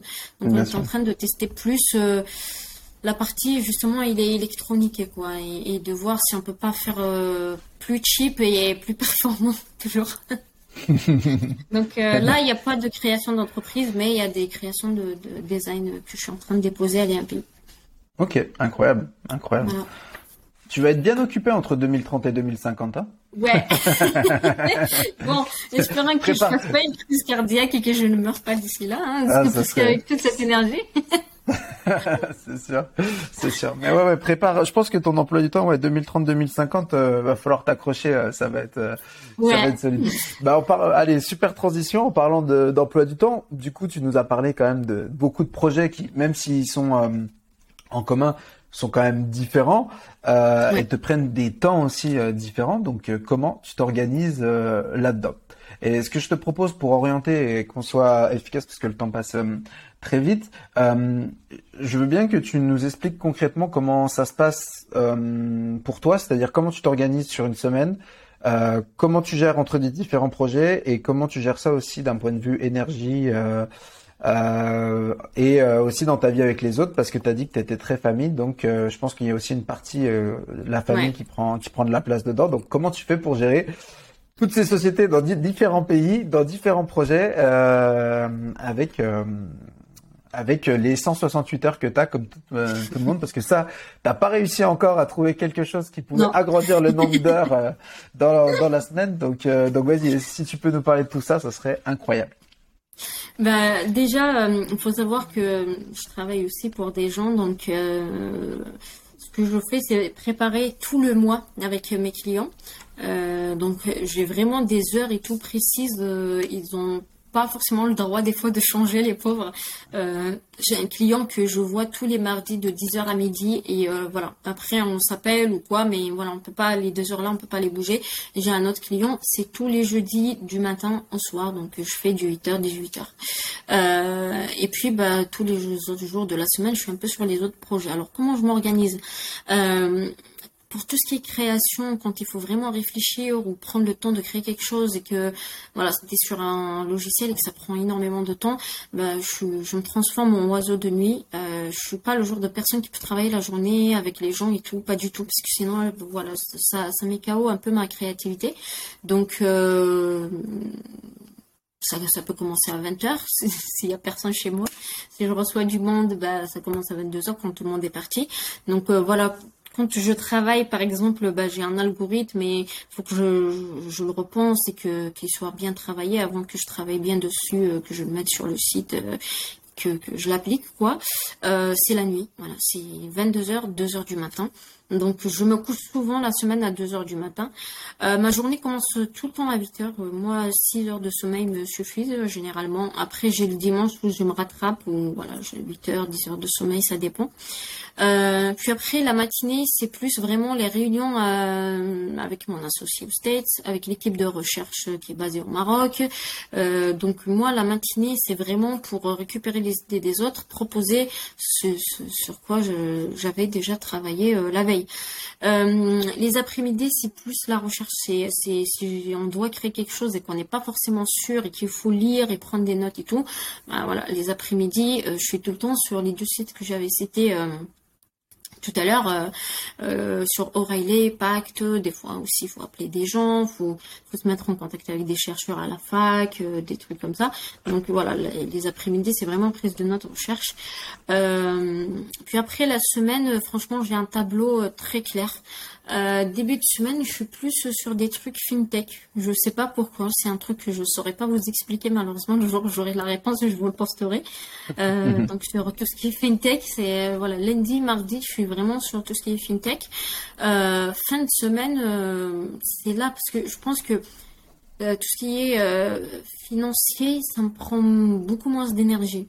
Et il faut savoir que début de semaine, euh, je suis très très très sollicitée. Ah, le lundi matin, vraiment à 7h30, j'ai déjà des plein d'emails, j'ai déjà WhatsApp qui clignote et tout. Donc voilà. donc c'est plus, tu vois, à partir de mardi. En fait, si tu, si tu veux, mardi, jeudi, je fais des trucs purement technique. Je suis vraiment sur l'électronique. J'essaie de me concentrer, concentrer au maximum, pardon, de, de, de faire des designs s'il le faut, de revoir ce, ce dont j'ai déjà travaillé, faire des comparaisons. Là, c'est vraiment quand je parle dans des designs euh, vraiment très poussés et tout. C'est euh, voilà, parce que je sais que jeudi, euh, mercredi, euh, y a, ça, on a déjà travaillé sur les points clés. Si on me demande quelque chose et je réponds pas, c'est pas grave, euh, je, je, répondrai le soir. Donc ça, c'est des journées où j'ai pas forcément d'appel le matin ou quoi. Je me lève le matin, je sais sur quoi je vais devoir travailler. Euh, après, je dois me mettre en mode oiseau de nuit, donc je ferme tout chez moi, je mets mes petites lumières LED en mode euh, nuit, même si euh, dehors il fait 30 degrés, il fait beau et tout, je m'en fous, voilà, j'active le mode nuit direct et je me concentre dessus, euh, voilà. et puis on a le vendredi, en fait le vendredi c'est là que je revois un peu le tout. J'appelle à peu près tout le monde, parce que tu sais, c'est là que je récupère un peu d'inspiration pour samedi, dimanche. Je travaille beaucoup surtout les dimanches. Donc euh, voilà, le matin j'appelle un peu tout le monde, surtout pour savoir si ça se passe toujours ou c'est bien qu'en début de semaine. Euh, les après-midi, euh, je fais rien. Les, euh, les vendredis après-midi, c'est plus, euh, bah, je m'occupe un peu de la maison. Euh, voilà, faut savoir que je cuisine tout le soir, mais c'est plus vendredi que je fais les meilleurs plats, où je me, voilà, j'essaie de faire les meilleures pâtisseries, les meilleurs trucs. Je reçois du monde, surtout pour, voilà, détox digital, c'est vendredi soir. Ça m'arrive de publier ou quoi. Donc c'est d'ailleurs si vous me voyez publier un vendredi soir, c'est que ça été programmé ou c'est un coup de gueule il faut que je dise quelque chose. Mais euh, c'est plus qu'un poste programmé, voilà. Euh, donc voilà, vendredi soir, c'est euh, je, vois la famille jusqu'à des fois le lendemain matin. samedi, pareil, samedi matin, je, je fais pas grand chose à part m'occuper de la maison, peut-être sortir un peu sur Toulouse, une très belle ville, donc voilà, tu peux pas t'empêcher d'aller de, faire un tour. donc généralement 16 heures maxi, je suis chez moi et 16 heures rebolote mode de nuit encore. Euh, des fois, je bon, je ferme pas tout forcément, mais voilà, je, je me mets en mode encore une fois euh, oiseau de nuit. Je, je me déconnecte euh, vraiment surtout le téléphone est éteint et tout, et je me remets sur le PC, je travaille. Et le dimanche, c'est plus chill. Je travaille, mais c'est plus, je retravaille toute ma documentation, je ramasse toutes mes feuilles parce que je suis très papier finalement pour quelqu'un qui est dans la tech. Donc voilà, je ramasse toutes mes feuilles et j'essaie de créer une documentation assez claire et euh, que je transforme après en mind mapping histoire de savoir ce que j'élimine ou, ou pas. Donc euh, voilà, c'est c'est tout le temps comme ça. Euh, ça m'arrive de changer quoi? Des fois, je change euh, de bureau parce que j'en ai trois chez moi, donc euh, ça m'arrive de, de m'ennuyer très vite, donc je change un peu de bureau. Quand je change de bureau, je change le programme. Donc fin de semaine, peut-être voir plus les clients fin de semaine, début de semaine, je reste tranquille dans mon coin. mais c'est tout le temps généralement la même organisation. De, je me retrouve en fait dans ma discipline. et il faut savoir aussi 15h, 17h, je suis jamais euh, connectée. Bon, ça a changé récemment, c'est 18h, 20h. Euh, sport, deux heures de séance de sport, c'est ce qui fait que mentalement, je suis assez, euh, j'y vais. C'est c'est là-bas que que ce soit le négatif, le positif, mais je sors tout, tout, tout, tout, tout. C'est en tout cas c'est important pour ma forme physique, mais surtout je je, je, me dis si je rage sur mon physique, je peux le faire aussi mentalement parce que des fois ça m'arrive de pas vouloir faire quoi que ce soit, de vouloir prendre des vacances et ne pas revenir. Euh, ça m'arrive souvent aussi de dire vas-y j'arrête, je j'ouvre mon resto parce que ben j'ai un talent, hein, je cuisine très bien les plats les plats algériens donc je me dis bah écoute ça va pas tuer, c'est un petit resto, teste tout ça puis repart dessus mais j'ai jamais pu le faire parce que je suis trop attachée à mes projets. Mais euh, voilà, en tout cas pour pour l'énergie, c'est plus. En tout cas, je fais très attention à ma nutrition. Je mange vraiment très bien, très équilibré. Euh, c'est une chose qui m'a beaucoup aidée. Je faisais pas très attention à ça avant, mais c'est mon médecin qui m'en a parlé. Il faut boire beaucoup d'eau, surtout quand euh, voilà on est sur un canapé comme ça et que tu es tout le temps comme ça devant le PC et tout. Voilà, tu fais beaucoup de rétention et tu es vite fatigué.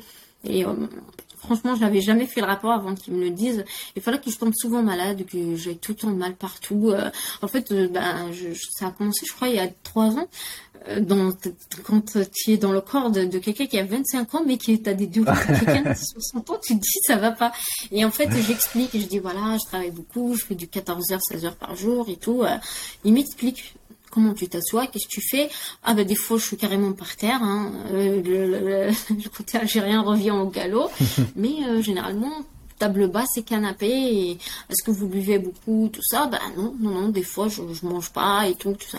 Et donc il m'explique que bah il y a certaines positions déjà c'est très mauvais. Et puis en même temps bah si tu bois pas et que tu restes dans ton coin et que tu plies bien les genoux et tout, euh, et ben j'ai remarqué que voilà récemment ça, ça a changé physiquement ça a changé. Le sport plus boire beaucoup d'eau c'est hyper important si tu passes beaucoup d'heures comme ça à, travailler c'est c'est euh, c'est très très important. Après je fais aussi euh, des suivis de euh, de, de, méditation. Après, on peut tous en faire chez nous, mais euh, je le fais avec une gentille dame qui est de base euh, bah, des médecins. Voilà, elle est euh, gynécologue, mais euh, je sais pas, elle est partie apprendre une, une sorte d'exercice où tu essayes, euh, tu sais, moi j'ai beaucoup de mal avec la détox digitale, euh, surtout la faire un vendredi, un samedi, c'est compliqué, c'est le week-end, t'as envie de papoter avec tout le monde et tout, et bah, en fait je vais je vais chez elle, à un jardin où elle nous aide en fait à nous connecter plus à la nature, voilà. En fait, quand tu ressors de chez elle, ça fonctionne tellement bien que tu rentres, tu prends pas ton téléphone, tu, te prends des trucs à manger, tu prends ton sac à dos et tu marches et tout. Euh, sauf que finalement, ça m'aide pas beaucoup dans le sens où bah, plus tu fais des promenades, plus tu prends ton vélo, plus tu marches à pied, tu veux te connecter à la nature, c'est là qu'en fait tu retrouves l'inspiration. Parce que on est d'accord, dans la tech, on s'inspire beaucoup de la nature, on s'est inspiré des fourmis, on s'est inspiré du cerveau humain, euh, de, de l'ADN. Euh, donc tu vois, quand tu sors et tout, c'est là, c'est là que ça revient. Donc forcément, tu te reposes un peu mentalement, mais quand tu rentres chez toi, tu commences à rédiger tout ce qui t'est venu quand tu dehors. Donc c'est voilà, c'est un peu ça mes, mes rituels. Euh, je j'ai pas forcément des voilà, j'ai pas forcément des habitudes très précises, mais j'ai des rituels euh, méditation, sport euh, et bien manger. Ok. Et comment justement tu euh, parce que là tu, tu déjà merci pour ce retour, tu nous fais un, un c'est très clair, on voit que c'est très clair et que tu es très organisé, mais justement comment déjà tu fixes ces tâches Donc tu as des points, tu dis euh, Comment tu sais que as, ce que tu as à faire tu vois? Est-ce qu'il y a des, moments où tu programmes justement ces semaines qui arrivent, ce mois qui arrive? Et si c'est le cas, comment ça se fait? Ou alors non, tu sais, tu te poses même pas la question des tâches de ta journée, euh, tu, le sais directement. Euh. Comment toi tu t'organises, tu vois, pour euh... Ben en fait, tu sais, pour chaque projet, j'ai j'ai pas un Notion. Il y aura beaucoup de monde qui seront déçus. Mais pour chaque projet, j'ai un carnet. Bonjour euh, l'effort écologique, mais non, j'ai en fait j'ai de gros carnets que que j'ai depuis 2018 que je ne fais que remplir. Un jour, je je voilà, je les donnerai à mes gosses et je leur dirai voilà pour euh, pour euh, pour en arriver là, je vais passer par toutes ces étapes. Euh, mais sinon, ouais, j'ai j'ai des carnets en fait où je, je, travaille beaucoup par question, réponse, question, réponse. Donc sur chaque projet, j'essaye au maximum de me questionner pour être sûr sur beaucoup de points. J'ai au moins, j'avance que quand j'ai au moins 60% des réponses. Et donc, euh, ce qui fait que euh, j'arrive au moins euh, à organiser les deux premières semaines de travail. Je sais très bien par quoi commencer et tout. Après, ce qui, ce qui arrive souvent, c'est qu'il y a des questions juridiques auxquelles j'avais pas pensé. Donc, faut appeler des gens, etc. Donc, des fois, faut rajouter deux, trois heures de travail, mais c'est pas non plus, tu vois, c'est pas non plus grand chose. là où ça se complique, c'est quand je travaille avec les autres. Euh, récemment, on m'appelle, on me dit, bah tout le compte euh, AWS a sauté avec tout ce qu'on a développé dessus. Euh, j'espère que tu as une copie, des trucs comme ça. Donc, bah des fois, tu tu récupères pas tout, donc faut que tu retravailles le tout, tout ça. Ça, c'est des trucs que je peux pas anticiper. parce que, bah, par exemple, sur les projets tech, je fais pas l'infra. Euh, mhm. Je fais pas beaucoup. Je suis pas. En fait, je fais de la cybersécurité pour mes clients, mais je les fais pas sur mes propres projets. Donc, il y a toujours quelqu'un qui le fait, et j'ai souvent des problèmes de voilà. J'ai souvent des problèmes de, d'infrastructure, de, gestion de projet. Donc c'est ce qui me bloque des fois, mais c'est pas non plus euh, voilà. Je vais peut-être tourner un peu parce que là il y a le soleil qui arrive, on va pas trop pouvoir me voir. Donc, euh, avec les équipes, on essaye euh, de travailler, par exemple, les infrastructures à l'avance, euh, de, de, poser les sprints, mais franchement, on a pas mal de problèmes de recettes et on, on fait pas mal de marche arrière sur les projets. Donc c'est plus là où je perds du temps. Mais sur mes propres projets à moi, franchement, c'est c'est pour ça d'ailleurs quand on me dit pourquoi sur tes propres projets tu recrutes pas? Alors moi je recrute quand j'en vois le besoin. Mais tu sais quand c'est pas pour me vanter, mais quand tu as un profil comme ça pluridisciplinaire, quand tu sais faire les designs et que tu sais quand même développer, que tu peux t'occuper de la finance tout ça euh, bah, t'appelles pas forcément tout le temps des gens, quoi. Ils sont pas tout le temps là. Tu les appelles, ils t'aident, ils te débloquent des choses que tu sais pas gérer, mais euh, ils sont pas tout le temps là, quoi. Et euh, je me rends compte que quand on travaille en groupe, c'est euh, bah, c'est là où je perds du temps, tout ça. Donc euh, j'essaye au maximum d'être bien, bien, bien précis sur chacun de mes projets. Et je, je fais un listing de tâches et faut vraiment le suivre. Il y a pas. C'est par exemple, euh, bah, j'ai prévu de faire quelque chose à 10 heures et que je dois aller euh, voir mon ophtalmo, par exemple, je suis obligée de le faire le soir même. Parce que sinon, euh, si je finis pas mes projets le jour où l'une de, des équipes m'appelle, ça va bloquer leur projet et mes projets. Donc voilà, l'idée c'est d'être vraiment très discipliné sur mes projets à moi. Et puis bah, pour les clients et tout, bah, je m'adapte. Et généralement, ce qui se passe quand il y a un problème, je vais les voir en réunion. Ils m'expliquent ce qui se passe et puis ils me relâchent parce qu'ils savent que je peux pas intervenir tout de suite et que j'ai autre chose à finir. Je finis, puis bah généralement c'est tard la nuit euh, quand ils sont tous déconnectés et ils reviennent le matin et j'ai déjà trouvé la solution, j'ai déjà tout fait. Donc beaucoup de beaucoup de travail aussi asynchrone. Oui, et, et, du coup, bah, pareil, par exemple, pour te, pour t'organiser, pour euh, t'organiser entre ces différents projets, t'as as rigolé en disant j'ai pas de Notion. Euh, Est-ce que justement t'as des outils quand même que tu utilises ou comment comment tu utilises Est-ce que c'est juste sur ton emploi du temps? Est-ce que, enfin, comment tu vois, tu t'organises? Est-ce qu'il y a des outils que tu utilises pour automatiser des choses? Est-ce que tu, comment tu fais? Ouais, bah en fait moi je suis très iPad. Euh, je suis vraiment très très écrit. J'aime bien écrire, ça me ça me je pense ça me ça me déstresse beaucoup et encore une fois ça m'inspire beaucoup.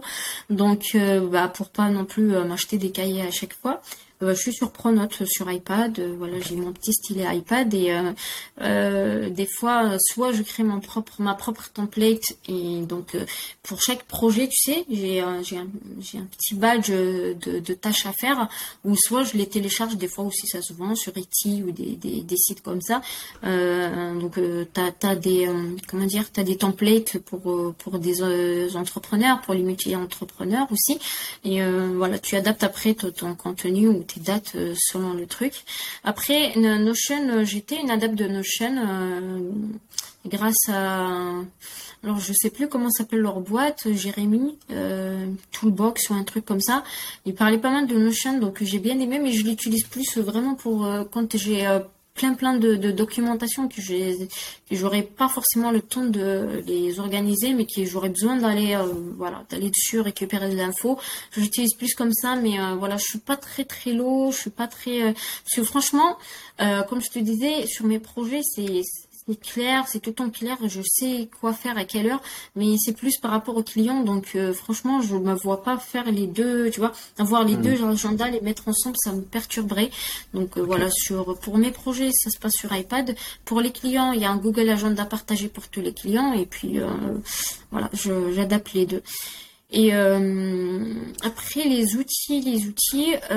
avant, j'étais vraiment sur Trello, mais je le fais plus pour les autres. Euh, moi, je suis plus tableau, il est là. Ok. Mais euh, voilà, c'est plus vraiment système euh, école, système primaire, des cahiers, des tableaux, des stylos. et je peux pas te dire le, tout l'argent que je mets dans les stylos et tout.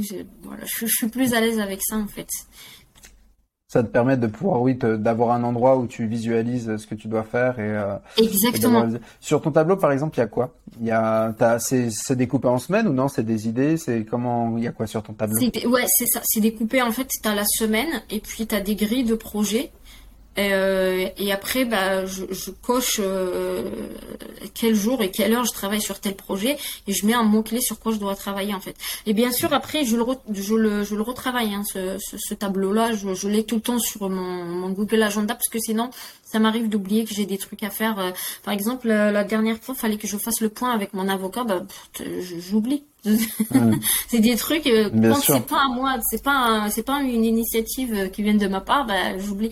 Et euh, je l'ai je l'ai écrit parce qu'il faut absolument que j'avance sur des contrats avec lui. Mais si je j'ai si j'ai pas de notif, en fait, je suis très papier, mais il me faut quand même des notifs et tout parce que je suis quelqu'un qui oublie beaucoup aussi. Je suis très organisée, mais quand c'est c'est les autres qui ont quelque chose à me montrer, bah j'oublie. Quand c'est moi qui ai quelque chose à, à montrer, ben non, je, je, suis tout le temps ponctuelle, je le fais très bien. Mais quand, euh, voilà, quand on doit m'appeler pour m'expliquer quelque chose ou autre, je, forcément j'oublie. Donc euh, voilà. Et, euh, Et, après, ce que j'utilise beaucoup, franchement, c'est Figma. J'ai un tableau ici, j'ai un tableau dans ma chambre parce que je travaille beaucoup, mais énormément avec la visualisation. C'est hyper important pour mes projets. Franchement, je, les mots-clés, les photos, des fois aussi, j'essaie d'imaginer un dashboard. Tu sais, il y a des outils avec lesquels euh, euh, on peut créer un dashboard juste pour mettre euh, sur un site une landing page ou un truc comme ça, tu sais. Et euh, des fois, pour imaginer mon projet, ben, je suis obligée de créer un peu le dashboard pour me dire, tiens, au final, ça doit ressembler à ça. Et, et j'ai, franchement, moi, je, je travaille beaucoup sur l'intelligence visuelle. D'ailleurs, j'ai oublié de citer, je, je, devais devenir associée d'une entreprise qui travaille sur ça. En fait, ils utilisent euh, la, réalité virtuelle et la réalité augmentée pour euh, travailler sur l'intelligence, comprendre en fait l'intelligence visuelle et comment l'augmenter pour être plus performant en entreprise. Et euh, bon, ça, ça n'a pas pu se faire parce que ben on n'était pas sur la même longueur d'onde, mais c'est hyper intéressant. Faut se dire des fois, tu, enfin après tout le monde n'est peut-être pas comme moi, mais des fois, moi, je sors. Par exemple, quand j'étais la dernière fois au salon Sienne, j'arrive, je, vois une image, une couleur, j'entends, j'entends un mot, un truc comme ça, et boum, ça me fait direct un début d'idée. Je le note, j'ai tout le temps un carnet de notes. Et puis, ben, je le développe.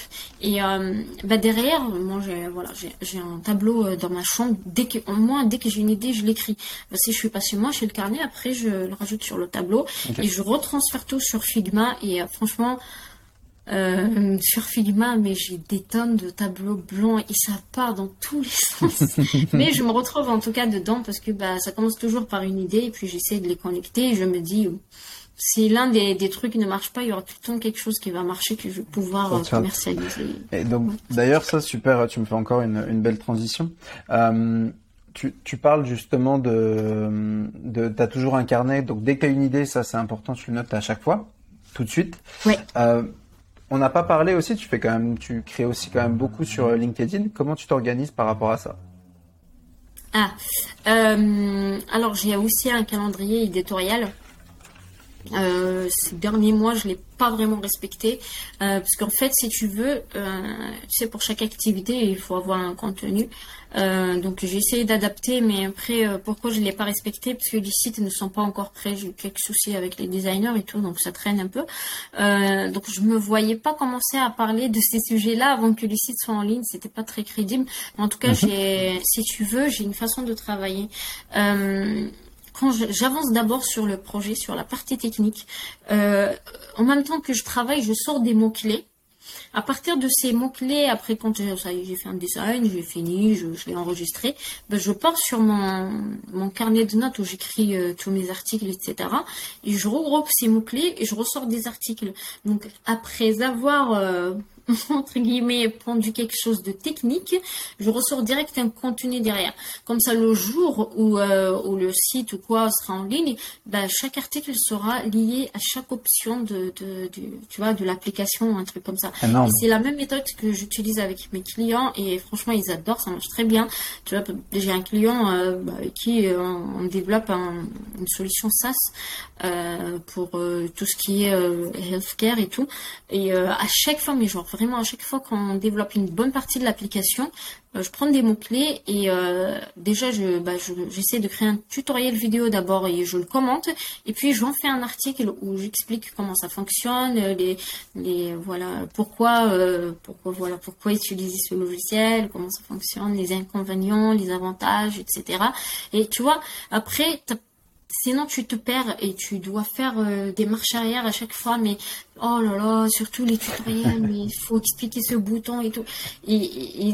J'ai fait déjà cette erreur d'écouter, euh, tu sais, j'étais dans une boîte, ils me disaient, écoute, non, non, non, non, non, non, on crée comme ça, on filme tout, on met tout sur Internet, tu sais, puis avec le temps, tu vas commencer à publier, mais comment c'était lourd après, tu devais reprendre, mais tout depuis le, tout reprendre depuis la création, t'imagines? Et, euh, et, je pense que hum, c'est une méthodologie, moi ça me convient, mais je, je, suis sûre que ça existe quelque part et que la méthodologie a un nom, mais euh, je ne dois pas être au courant, c'est sûr.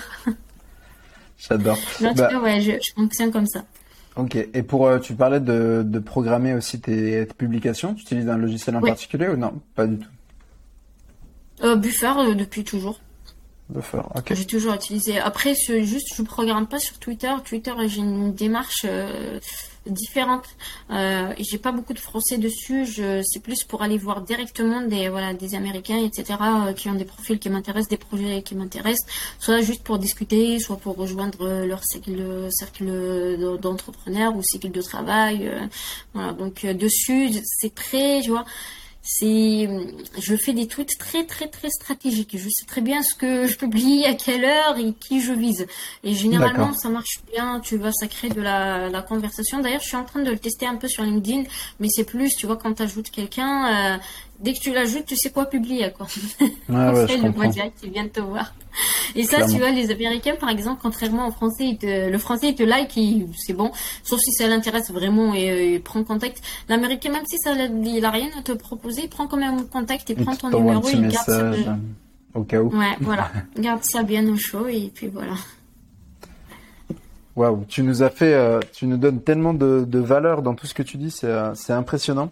Euh, je suppose que tu as un emploi du temps bien chargé, ça fait déjà 2h07 qu'on est ensemble, du coup je te propose qu'on passe à, à la deuxième partie, même si euh, moi ça me dérangerait pas qu'on fasse encore 8 heures de contenu, 8 heures d'enregistrement. Mais écoute, avec plaisir. Hein.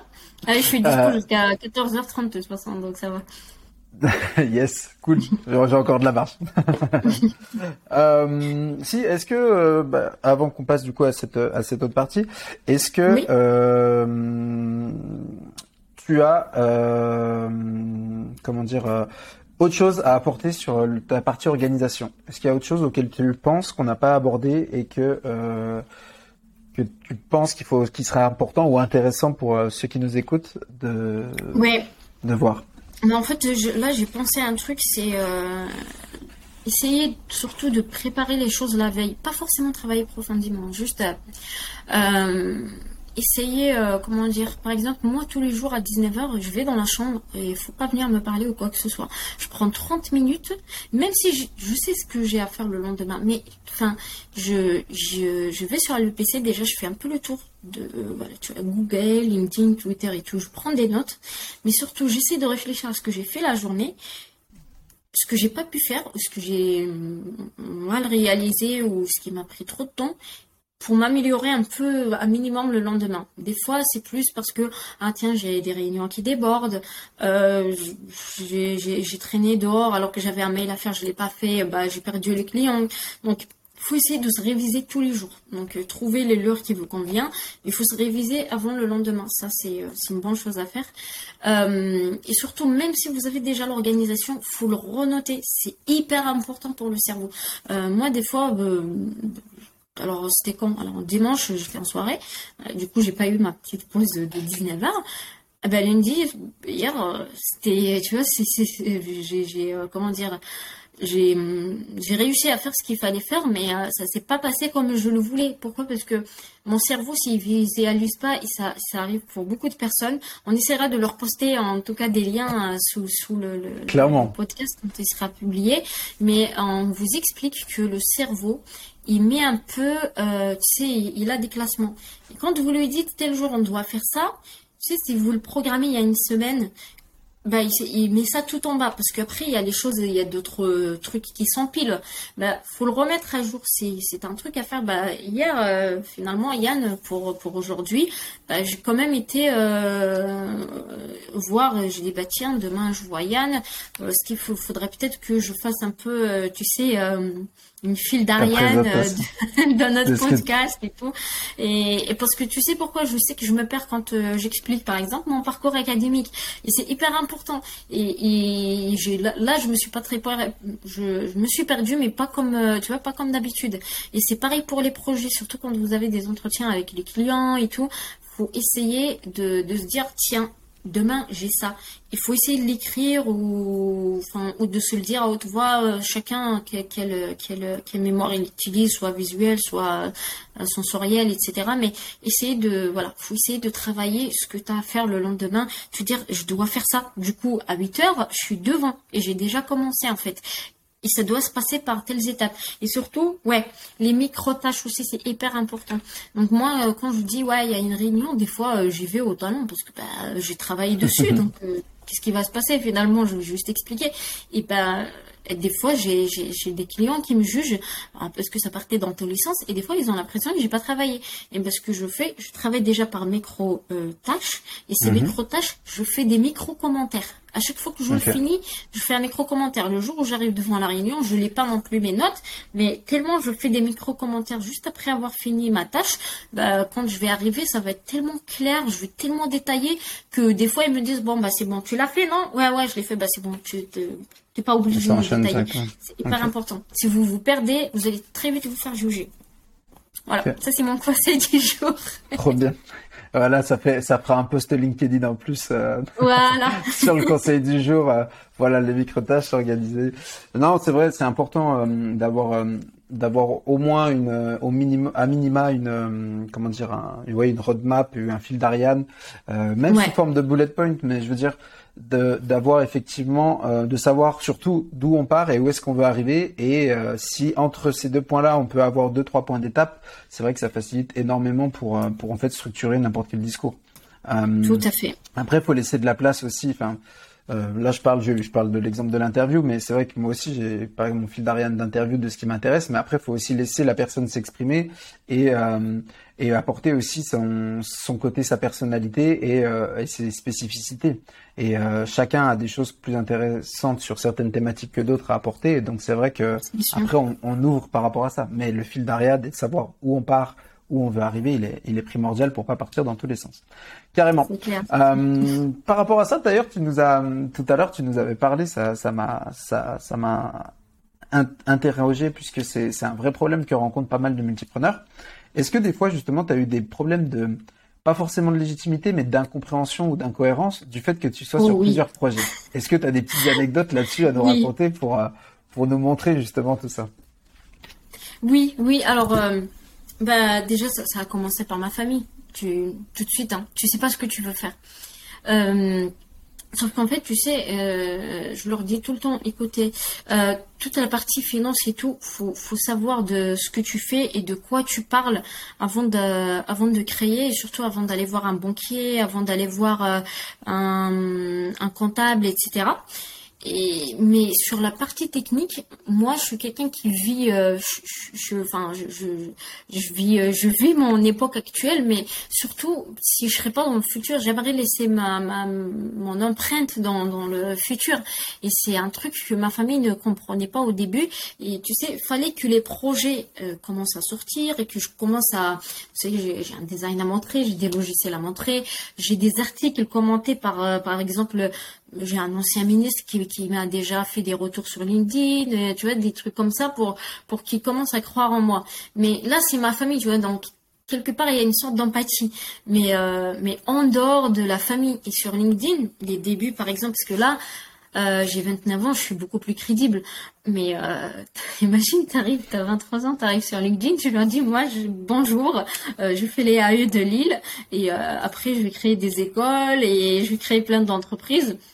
T'as des chefs d'entreprise, t'as des, t'as des directeurs d'école, mais t'as un peu de tout. Il y avait même des influenceurs à l'époque qui qui avaient carrément créé une sorte, tu sais, de mouvement contre moi pour que comme sorte de LinkedIn. c'est pas pour autant que je suis sortie. Parce que euh, bah, ils trouvaient que je vendais trop de rêves. Bah, après, c'est que à l'époque, je disais ouais, je vais faire ceci, cela, et je pensais que c'était aussi facile que ça, mais euh, comment j'ai alors comment j'ai gagné de la crédibilité parce qu'après j'ai commencé à raconter les hauts et les bas. Quand je réussissais un, truc, je courais sur LinkedIn pour le partager. Quand j'échouais, je racontais vraiment ce que j'avais fait pour échouer. Euh, si j'ai pu me rattraper, bah tiens, j'ai euh, voilà, j'ai pu me rattraper. Si j'ai pas pu me rattraper, je demande de l'aide carrément et c'est pas une honte. C'est là que tu commences déjà à devenir un peu plus crédible. Mais euh, même aujourd'hui, on comprend pas. Euh, beaucoup pensent que je fais ça pour vraiment devenir influenceuse. Il euh, faut savoir, euh, LinkedIn, moi j'ai eu 6000 abonnés en deux mois. Hein. C'était vraiment très très rapide. je suis arrivée, j'avais un contenu très, tu vois, très authentique et tout. Je parlais de projets et tout ça, a tout de suite fonctionné. Et donc euh, je suis pas venue avec l'idée de devenir influenceuse. D'ailleurs je me d'ailleurs beaucoup me disent ah ouais mais en tant qu'influenceuse des fois tu râles beaucoup. Je dis non je me positionne pas pour comme influenceuse. Je me positionne comme une multi-entrepreneur qui a envie de partager et d'aider. Après euh, si vous me voyez comme influenceuse tant mieux, c'est cool. Euh, je suis peut-être bien classée et tout, bah tant mieux. Mais euh, tu vois, influencer dans le sens mais finalement, c'est ce qui s'était passé. Hein. Je, donne des fois de, l'envie à beaucoup de gens d'entreprendre et c'est tant mieux. Mais aujourd'hui, bah, beaucoup le voient pour euh, en mode bah, Sarah, tu crées plein d'entreprises en mode regardez-moi. Et des fois, je réponds, mais il y a un gros risque derrière. Je n'irai pas créer autant d'entreprises et mettre tout mon argent dedans pour euh, pour que vous me voyez. Et encore, des fois, franchement, euh, il y a des projets qui passent, qui sont superbes, mais qui passent inaperçus sur LinkedIn. Donc, c'est pas pour autant que j'ai créé pour LinkedIn. Euh, et aussi, on comprend pas pourquoi euh, une femme aussi part de, dans des secteurs aussi, tu vois. Quand je te dis les IoT, il y, a, des filles dedans, mais il y a plus d'hommes. Quand je te dis les véhicules du futur, euh, il y a peut-être des filles qui travaillent dessus, mais parce qu'il y a des filles qui mettent leur argent, qui mettent toute leur énergie, qui vont déposer leurs travaux à l'EMPI. Euh, il y en a peut-être, mais peut-être pas en France. Donc, il y a beaucoup d'incompréhension, surtout dans le sens où je suis une femme, pourquoi? Est-ce que tu as quelque chose à prouver? Tu vois, la question qui revient tout le temps, c'est est-ce que tu as quelque chose à prouver? Et euh, je te le cache pas, euh, j'essaie de montrer que je suis motivée, que je travaille beaucoup, que j'adore ce que je fais, mais des fois, il y a des personnes, c'est juste hyper compliqué à les convaincre et euh, des fois je saute en fait euh, ça je, te le cache pas que ça m'affecte aussi euh, ça m'arrive de passer tout un week-end en mode déprimé quoi parce qu'il y a quelqu'un qui me dit tu aurais juste pu prendre un CDI dans une ESN tu seras consultante tu seras très bien payé mais là, tu es perdu. oui, tu es peut-être payé pour ce que tu fais. Tu fais peut-être très bien ce que tu fais. Mais là, tu es perdu. Tu es sur plein de projets parce que tu sais pas ce que tu veux de la vie. Tu vois tu vois, c'est un peu, des fois, c'est un peu, tu dis, ouais. Bah, je suis pas aussi crédible que ça, tu vois. Même si je montre mes travaux, hein, on est d'accord. Hein. Mmh, bien sûr. Mais... justement, par rapport à ce que t'es perdu, euh, est-ce qu'on va, on va les faire démentir tout de suite. Est-ce que toi, tu te sens perdu non, je pense pas. Tu te sens pas perdu. Non, pas du tout. Tu as ton projet, etc. Et euh, bah on va, on leur fait une spéciale dédicace à tous ceux qui t'ont dit ça. Sachez une chose, c'est que les multipreneurs, c'est pas parce qu'ils ont une vision d'ensemble ou une vision plus globale que ce que vous pouvez voir euh, de, de, de de, leur environnement qu'ils sont perdus. C'est juste qu'ils ont peut-être juste différents. Enfin, moi pour ma part, c'est ça, différents centres d'intérêt. Euh, des fois aussi hein, une faculté à se à se comment dire à, s'ennuyer très rapidement qui fait qu'on est obligé d'alterner aussi euh, différentes euh, différents projets. Euh, et en fait c'est juste que l'entrepreneuriat ça nous a permis de nous donner une liberté qui ne pouvait pas être faite euh, par le salariat. Et c'est juste pour ça qu'on est devenu multi-entrepreneur. C'est juste parce que bah au lieu de demander la permission pour profiter et vivre vraiment euh, un projet ou une sensation ou quelque chose qui nous plaît, bah en fait on a dit bah juste je le fais et c'est tout. Et, et c'est pas forcément parce qu'on est perdu, au contraire c'est parce qu'on a envie de s'investir dans les différents centres d'intérêt qu'on a quoi. Donc euh, tout à fait. Je partage et, et, je, euh, et euh, sache que en tout cas c'est aussi la, la volonté de ce podcast, c'est-à-dire que c'est aussi donner la parole aux multipreneurs et leur euh, et qu'ils puissent aussi se, pas, se défendre mais mettre en avant que ils savent ils savent où ils vont ils ont différents projets certes mais il y a une cohérence derrière. Et ce terme de multipreneur aussi permet de, de justifier et de surtout de, de rendre compréhensible cet aspect de j'ai plusieurs projets et c'est ok avec ça quoi. Et, tu sais, si je peux me permettre, euh, je peux rajouter aussi, je, me sentais perdue quand j'étais salariée parce que franchement, j'allais dans des entreprises en leur disant, eh, écoutez, moi, euh, je suis multidisciplinaire et je vais m'ennuyer. Euh, donc, soit vous vous arrangez pour me sortir une fiche de poste multidisciplinaire et me laisser faire, soit ça va pas le faire. À un moment donné, je vais, je vais partir. Et après, il y avait franchement, il y avait pas mal. je sais très par exemple, j'ai travaillé pour Cèdre Industrie. Ils m'ont laissé faire un peu de tout. J'ai développé, je fais de la com, je fais du marketing, j'étais photographe, je faisais un peu de tout. Euh, je recrutais aussi pour eux. Donc euh, franchement, j'ai fait pas mal de trucs, mais il y a eu des entreprises qui te disent oui, ils te le disent aussi sur le papier, mais qui te laissent pas sur le terrain. Et, c'est là que je me sens perdue parce que un, un, des fois, ils te laissent faire. Par exemple, fin de l'année, tu, tu peux faire l'inventaire avec eux, comme tu peux faire un peu de compta et aider, euh, euh, tu peux faire de l'événementiel. Puis, je sais pas, par exemple, en mars, ils te disent, écoute, tu as été recruté pour développer, reste dans ton coin, s'il te plaît, et tu vois, dérange pas trop, euh, fais-toi petite limite, tu vois. Et c'est, et c'est là que tu, tu dis, je suis vraiment dans la bonne entreprise, tu vois ce que je veux dire? Euh, c'est c'est donc oui c'est quand je suis entourée et que je suis en entreprise que ça se ça se complique et que je me sens vraiment perdue surtout le, bon terme je me sens pas à ma place en fait c'est plus ça je comprends. Donc, je euh, comprends je partage. Euh, j'espère que c'est bien, que ça sera écouté et entendu par les différentes personnes qui t'ont fait ces retours. Mais voilà, donc sachez-le. Sarah Lazari n'est pas perdue. Dans... bien au contraire, elle a une vision. Si vous, si vous nous, si vous nous écoutez jusque-là, c'est que vous avez été passionné par cette interview.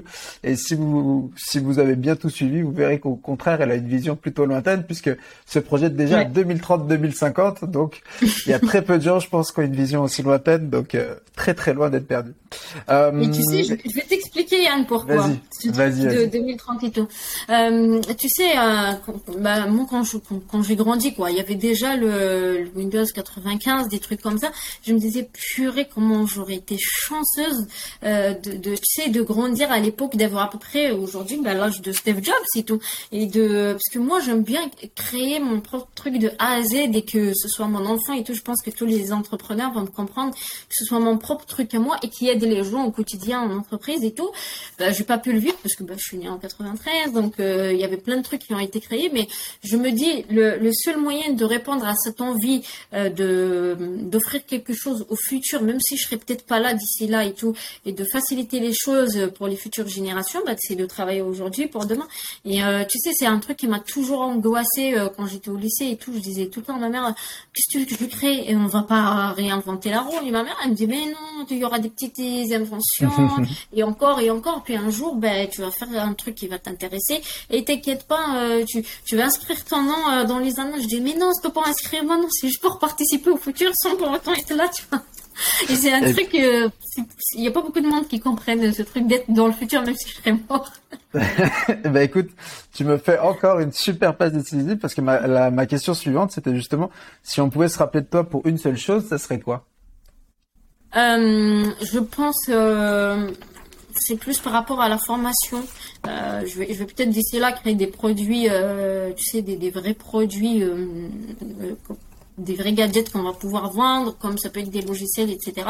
Mais euh, moi, je, veux que euh, quand je dis, ah bah tiens, elle a pensé à former de cette façon-là, elle a pensé à accompagner les gens de cette façon-là. Heureusement qu'elle l'ait fait comme ça, parce que franchement, sinon, euh, tu vois, et, on me, et on me le dit souvent, j'ai quand même formé depuis un an pas mal de gens, et on me dit, bah tiens, ta façon de former, elle est juste excellente, on travaille plus sur l'aspect projet, on sait de quoi on est capable ou pas. Après aujourd'hui, il y a pas mal d'écoles et tout qui forment, mais pas à grande échelle. Et euh, franchement, j'ai envie qu'on se souvienne de moi pour ça, parce que hum, j'ai euh, voilà, il y a, beaucoup de choses à faire en fait sur tout ce qui est enseignement, hein, du primaire vraiment jusqu'à l'enseignement supérieur, à la recherche carrément. Donc euh, voilà, s'il y a une petite touche, si j'ai envie vraiment de, laisser une bonne petite touche positive dans, dans le, le parcours enseignement des gens en fait et que voilà de leur de un de leur faciliter les choses que ce soit pertinent qu'ils absorbent le maximum surtout qu'ils en ressortent avec un vrai bagage et surtout qu'ils voilà si tu les mets sur un poste ou sur un projet ils seront euh, on est d'accord aujourd'hui on sort de la fac on sait pas tout le temps tout appliquer quoi. En entreprise tu arrives le premier jour euh, au shake et tu vois tu, sais pas c'est même pas allumer le PC alors que tu as l'habitude quoi. Donc c'est voilà c'est plus sur cette partie là j'espère pouvoir changer les choses Énorme, super euh, super projet. Bah écoute, on, verra on verra ce que l'histoire nous dit par rapport à ça, mais je pense que tu es plutôt bien parti. Euh, par rapport à tout ça, euh, quelle est la, la, comment dire la plus importante leçon de ta carrière Tu vois, qu'est-ce que pour l'instant euh, le truc qui vraiment, euh, tu vois, a été game changer pour toi? Qu'est-ce qui a fait que euh, que voilà cette leçon là je, je, dirais pas game changer, je dirais amer. Le, le, c'est vrai, non vraiment je l'amertume d'ailleurs est toujours là. Elle va peut-être partir un jour. Si elle part pas, tant mieux parce qu'elle me booste. c'est de s'arrêter aux petits problèmes du quotidien euh, les vrais problèmes, en fait, l'argent, c'est pas un problème, ça, ça, ça part et ça vient, et puis on est en France, on peut toujours avoir un toit, on peut toujours manger. Donc, quand on a de la santé et on a de quoi manger, franchement, faut, faut pas s'arrêter. Surtout, on a accès quand même à, peut-être pas l'accès à l'enseignement parce qu'il y a peut-être euh, aujourd'hui même la fac c'est cher. Apparemment c'est 3000 euros, je sais plus depuis ça a changé et tout, mais on a quand même accès à l'information. On va dans une médiathèque, c'est gratuit. Je fais d'avoir euh, tu sais, un justificatif de domicile, une carte d'identité tu as accès à Internet, tu as accès à plein de bouquins, tu n'as pas trouvé le bouquin, tu le demandes, il te le ramène et tout. Et, et moi, bah, il fut une époque où j'avais des petits soucis, pas forcément de santé, des petits soucis d'argent, des petits soucis euh, personnels. Et, en fait, je mettais mes projets, ma carrière en stand-by pour me concentrer dessus. Euh, en fait, il y a des projets, on les, enfin, pardon, il y a des problèmes et on sait très bien au feeling que ça va jamais partir. C'est des problèmes récurrents, ils reviendront toujours. Euh, existe les, problèmes financiers. On est tous passés par là, ça part et ça revient. Donc, euh, faut jamais s'arrêter. Franchement, faut jamais s'arrêter euh, quand on a un problème. Tu dis, allez, ça va pas je vais même pas avancer sur mes projets, euh, je vais pas aller à la bibliothèque et faire deux trois heures de, de travail approfondi. La vie s'arrête là. Non, franchement, faut même des fois on peut on peut être malade et travailler, hein, sauf si bon euh, malade malade on peut avoir ça m'arrive d'avoir une bonne grippe et de faire euh, une petite demi-heure de travail, une petite demi-heure, des fois un petit quart d'heure suffisent, mais surtout faut pas stagner euh, premier problème qui arrive. Sauf si vraiment vous êtes très malade, vous avez un parent très malade, après il y a des problèmes, on va même pas les citer, on sait on sait que c'est impossible de travailler dans ces conditions-là. Euh, mais voilà, c'est pas. Moi, bah, je te donne l'exemple. Euh, les problèmes administratifs, je savais très bien que j'étais en règle par rapport à mes entreprises et tout, que certaines préfectures, c'est dommage, hein, après il y a d'autres préfectures qui font super bien le travail. Euh, bah, ils, comprennent, pas. Du coup, tu tombes avec quelqu'un qui, qui, sait même pas où t'orienter euh, administrativement parlant. Ça te fait perdre un mois, deux, trois. Et toi, tu sais, au, fond, de moi, par exemple, je savais très bien que ça allait se débloquer parce que c'est réglo, c'est réglo. Si un avocat te le dit, t'as pas pas peur tu vas le payer euh, il va régler ça tu vois ce que je veux dire et malheureusement à l'époque, ben, je, m'arrêtais à ça. Euh, je me souviens une fois, j'avais très bien avancé sur un projet. Euh, ça y est, tout le monde attendait sur LinkedIn que je publie l'URL et que tout le monde s'inscrive dessus, tout ça. Le jour, enfin c'était je crois six jours avant que je, je, je, lance le projet, je suis partie voir justement euh, la, banque et puis la préfecture euh, justement pour finaliser les démarches de l'entreprise. Euh, ça c'est un peu compliqué. Ben, d'ailleurs ils m'ont pas dit non, ils vont juste ils m'ont juste dit il faudrait qu'on se renseigne parce qu'on ne sait pas trop comment gérer cette situation là. Je suis rentrée, ben, j'ai fait une annonce en mode ben, je vais pas le faire, je quitte la France de toute façon et je suis pas bien chez vous, je suis pas bien accueillie, des trucs comme ça. trois mois à pas, pas travailler quoi. Mmh. et bah oui, c'est normal. Tu vois, tu dis Ouais, mais tu sais, il y avait une lueur d'espoir et faut voir, euh, en gros, faut voir le verre à moitié plein et non pas à moitié vide, parce que sinon tu, tu avanceras jamais. La vie est faite d'obstacles et au contraire, c'est quand à ces obstacles-là, si, si tu peux pas trouver de solution, laisse d'autres personnes faire. S'il faut payer, par exemple, quelque part un, un comptable pour faire quelque chose, paye-le. S'il faut que tu payes un designer, paye-le pour qu'il le fasse. T'as pas de quoi le payer, ben apprends à le faire toi-même ou un truc comme ça. Mais le fait de stagner, franchement, c'est euh, deux trois mois, c'est difficile à récupérer, surtout dans le monde de la tech. Hein. Ça avance très vite, euh, tu te fais bouffer, quoi. Clairement. Voilà. Trop bien. Euh, qui ou, euh, ou qu'est-ce qui t'inspire aujourd'hui dans ta vie? Ça peut être un livre, un film, ça peut être des personnes présentes, ça peut être. Qu'est-ce qui t'inspire aujourd'hui? Aujourd'hui, qu'est-ce qui inspire Sarah Lazri Alors, allez, déjà, on va commencer par un film qui m'inspire beaucoup et que je me retape à chaque fois, c'est Les figures de l'ombre Euh, franchement, le, le, le, film et même euh, l'histoire quand même, euh, c'est juste magnifique. Tu te dis, c'est des femmes noires à l'époque, tu sais, qui, qui, qui ont aidé à à faire décoller une fusée, le mec il, a pu attirer son problème. tu vois l'histoire de Catherine Johnson qui, qui se faisait même pas respecter par ses supérieurs et tout, qui qui a, qui a fini par euh, gagner le respect et, voilà euh, de, de tu vois et, et envoyer John Glenn dans l'espace tout ça c'est tu vois, tu vois, il y a l'achievement après derrière et surtout à quel point elle avait confiance en elle. Euh, elle voyait qu'une chose, elle avait des calculs à faire, fallait qu'elle les délivre et puis voilà. Donc voilà pour pour, pour, contextualiser pour ceux qui l'ont pas vu, un super film effectivement, allez voir qui est juste incroyable, euh, qui est donc l'histoire d'une d'une. C'est à quelle époque? C'est quelle année? Tu tu sais ou pas en, en quelle année c'est? Euh, euh, ah, non, franchement, c'est les années 60, euh, entre 60 et 63, 1963, un truc comme ça, ouais. Donc vous imaginez euh, la période aux États-Unis, ce que ça peut représenter. Donc on parle d'une femme noire qui est mathématicienne et physicienne même, et qui en fait travaille à la NASA et qui va aider en fait à, comme tu l'as dit, à, à, réussir le lancement d'une fusée. et avec toutes les problématiques que ça peut engendrer du fait que ça soit une personne noire et que ça soit une femme.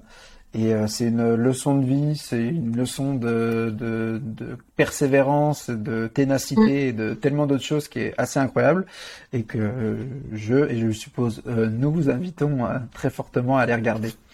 et surtout, Surtout euh, pour dire aussi, peu importe à, quel niveau d'innovation on arrive, euh, euh, l'humain il aura toujours sa place parce qu'elle a quand même pu remplacer la machine IBM à l'époque qui avait bah, des calculs tout faux. Et donc c'était elle avec son sa petite craie et son tableau qui, qui ont trouvé les bons calculs. Donc voilà, pour ceux qui ont peur de comment dire de l'intelligence artificielle, des trucs comme ça, ne vous inquiétez pas, on va pas se faire remplacer aussitôt. J'adore le petit message euh, de, de, réassurance. C'est bien, c'est important de le signaler. et puis après, euh, tu sais, sur LinkedIn, euh, je, je me souviens pas tout le temps des noms, mais en tout cas, je suis les contenus et je, j'encourage ce genre de femmes. Il y en a plein. Hein. Nina Ramen, par exemple, tu, sais, c'est des femmes qui travaillent beaucoup, mais qui ont aussi une vie de famille, qui ont des gosses. J'en ai pas encore et franchement, chapeau. Ça m'arrive de, de, voilà de garder des cousins, des neveux, des nièces. Et waouh, je, je me dis tout le temps, je pourrais pas garder un enfant et travailler autant en même temps, c'est soit l'un ou l'autre. Euh, donc soit il se brûle et j'avance sur mon projet, soit j'avance pas sur mon projet, mais il sera en bonne santé. Euh, donc non, franchement, euh, un gros big up à tous les parents spécialement les femmes parce que on, est plus proche des enfants mais il y a aussi pas mal de, parents sur voilà sur le réseau qui, qui, arrivent quand même à, à briller autant qu'entrepreneurs tout en gérant leurs enfants et leur vie de famille Franchement, c'est superbe. Et puis, bah, en termes de d'entrepreneurs, il y a toujours deux personnages qui m'ont toujours inspiré. Alors, c'est euh, Step Jobs, mais c'est plus pour sa, sa persévérance et surtout, encore une fois, c'est un profil multidisciplinaire. Il faisait de la calligraphie, du design, il faisait un peu tout. J'aime bien ce genre de personnage. Euh, J'aimais beaucoup aussi euh, le, le, le, le, parcours de Nikola Tesla. J'aime beaucoup, ça m'a toujours inspiré. Euh, et aussi, bah, on l'a cité tout à l'heure, hein, le professeur Belgazem Abba. En fait, faut, faut juste citer qu'il euh, qu'il a son compte 1500 inventions. Donc c'est juste, euh, voilà, c'est juste énorme. Il travaille beaucoup. Euh, il est juste humble et il donne un maximum de conseils aux étudiants. Il est très très à l'écoute, très dispo quand on a besoin de lui. Et euh, j'adore ce genre de personnage parce que franchement, il est arrivé vraiment au sommet. Et il a, il a même dépassé les cieux. C'est magnifique. Sauf qu'il voilà, il continue de travailler bien qu'il est récompensé par, par plusieurs pays. C'est, tu vois, c'est une, une, star aux States, c'est en France et même en Algérie, mais Ouais, il continue quand même de travailler et j'adore les gens qui se fixent pas de limites, qui sont pas là juste pour la gloire, quoi, qui font ça vraiment parce qu'ils aiment bien. Trop chouette. Et euh... on mettra, je pense on mettra... après il y a beaucoup de monde, mais bon, on pourra pas citer tout le monde. Tu peux, si tu veux, tu peux en citer un dernier. Dans tous les cas, on mettra les liens euh, de, de, toutes ces personnes euh, euh dans la description de, de l'épisode. Mais tu veux en citer une, une dernière personne? Euh... Bah en fait, euh, j'hésite vraiment, j'hésite vraiment à la citer parce que bah moi-même récemment, enfin par rapport à certains comportements, donc, mais en fait avant j'aimais beaucoup, tu sais les interventions euh, d'Oussama Hamar, mais que sur certains sujets. J'aime pas forcément tout ce qu'il fait, mais euh, j'aime bien ses interventions sur les relations humaines euh, en entreprise, euh, comme quoi il faut être un giver. Et je suis vraiment ce genre de personne. Tu donnes à l'entreprise et tu donnes, à, tu donnes à ton prochain sans trop attendre un retour, surtout dans le monde du travail. Et quand tu as des connaissances, il faut, bah, faut les partager, il faut pas trop hésiter. Tu sais, tu inspireras quelqu'un qui lui, en retour, t'apportera quelque chose. Et c'est comme ça que le savoir et et l'envie d'entreprendre et tout se propage. J'ai toujours été d'accord sur ça et je serai euh, toujours d'accord sur ça avec lui sans pour autant rentrer euh, voilà dans les autres détails. Euh, voilà, si les gens pouvaient s'inspirer de ce profil de giver, ça débloquerait, je pense, pas mal de choses en France. Clairement, on avancerait plus vite. Dernière question, où est-ce qu'on te retrouve si jamais on veut te contacter? Euh, bah déjà, on peut me retrouver à temps Alors, on va, on va, on va commencer par l'aspect vraiment très humain euh, bah, on peut venir me voir sur Toulouse. Euh, franchement, à chaque fois qu'on me demande de, de, prendre un café ou de déjeuner ensemble, je, je, je l'accepte avec plaisir et j'invite tout le temps des gens à, à, venir me voir à Toulouse. Donc voilà, au Capitole, là où vous voulez. Moi, je prendrai, moi, je prendrai le, je, je prendrai rendez-vous le vendredi soir parce que j'ai compris que le vendredi soir, tu fais des super plats à voilà. donc ce sera un vendredi soir. donc voilà, ce serait les, même si vous venez de Paris ou vous êtes de passage, euh, voilà, moi, j'aime bien quand même le, contact humain. Euh, sinon, euh, je suis plus présente sur euh, LinkedIn. vous pouvez aussi me retrouver sur Discord parce que je fais pas mal de live dessus. Et euh, c'est plus vraiment très très tech pour les petits curieux. on, leur mettra de toute façon le lien de mon Discord et euh, c'est toute une autre. Ça va, je suis plus professionnelle sur LinkedIn et je suis vraiment très. Euh, J'aborde la tech d'un côté très rigolo sur Discord. Donc c'est un côté qu'il va falloir découvrir. Et après, si vous voulez parler plus crypto, Web3, si vous voulez vraiment parler surtout métaverse, mes travaux métaverse en ce moment, euh, faut venir me parler sur Twitter. Voilà. Trop bien. Comme ça, je vous rajouterai dans mon cercle d'entrepreneurs métavers si jamais vous êtes intéressé. Avec grand plaisir, avec grand plaisir. Eh ben écoute, merci beaucoup pour cette interview, c'était euh, incroyable. Ça va faire bientôt 2h40 qu'on est ensemble.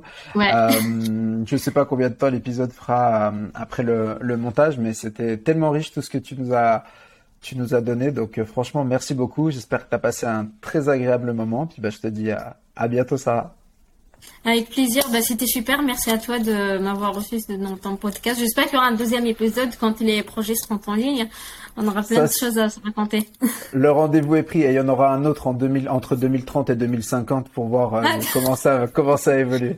Oh, au pire, tu noteras le, nom de mes enfants ou là mes petits-enfants. C'est ça, je passerai ça. Félicitations, tu es arrivé au bout de cet épisode. S'il t'a plu, n'hésite pas à prendre 15 secondes pour nous laisser 5 étoiles sur Apple Podcast ou la plateforme de ton choix et à partager cet épisode autour de toi. Ça nous aide vraiment à faire connaître ce podcast. En attendant, je te donne rendez-vous sur ma newsletter Multipreneur, le lien est dans la description, où tu découvriras chaque semaine des contenus actionnables pour lancer tes projets, t'organiser tout en profitant de la vie.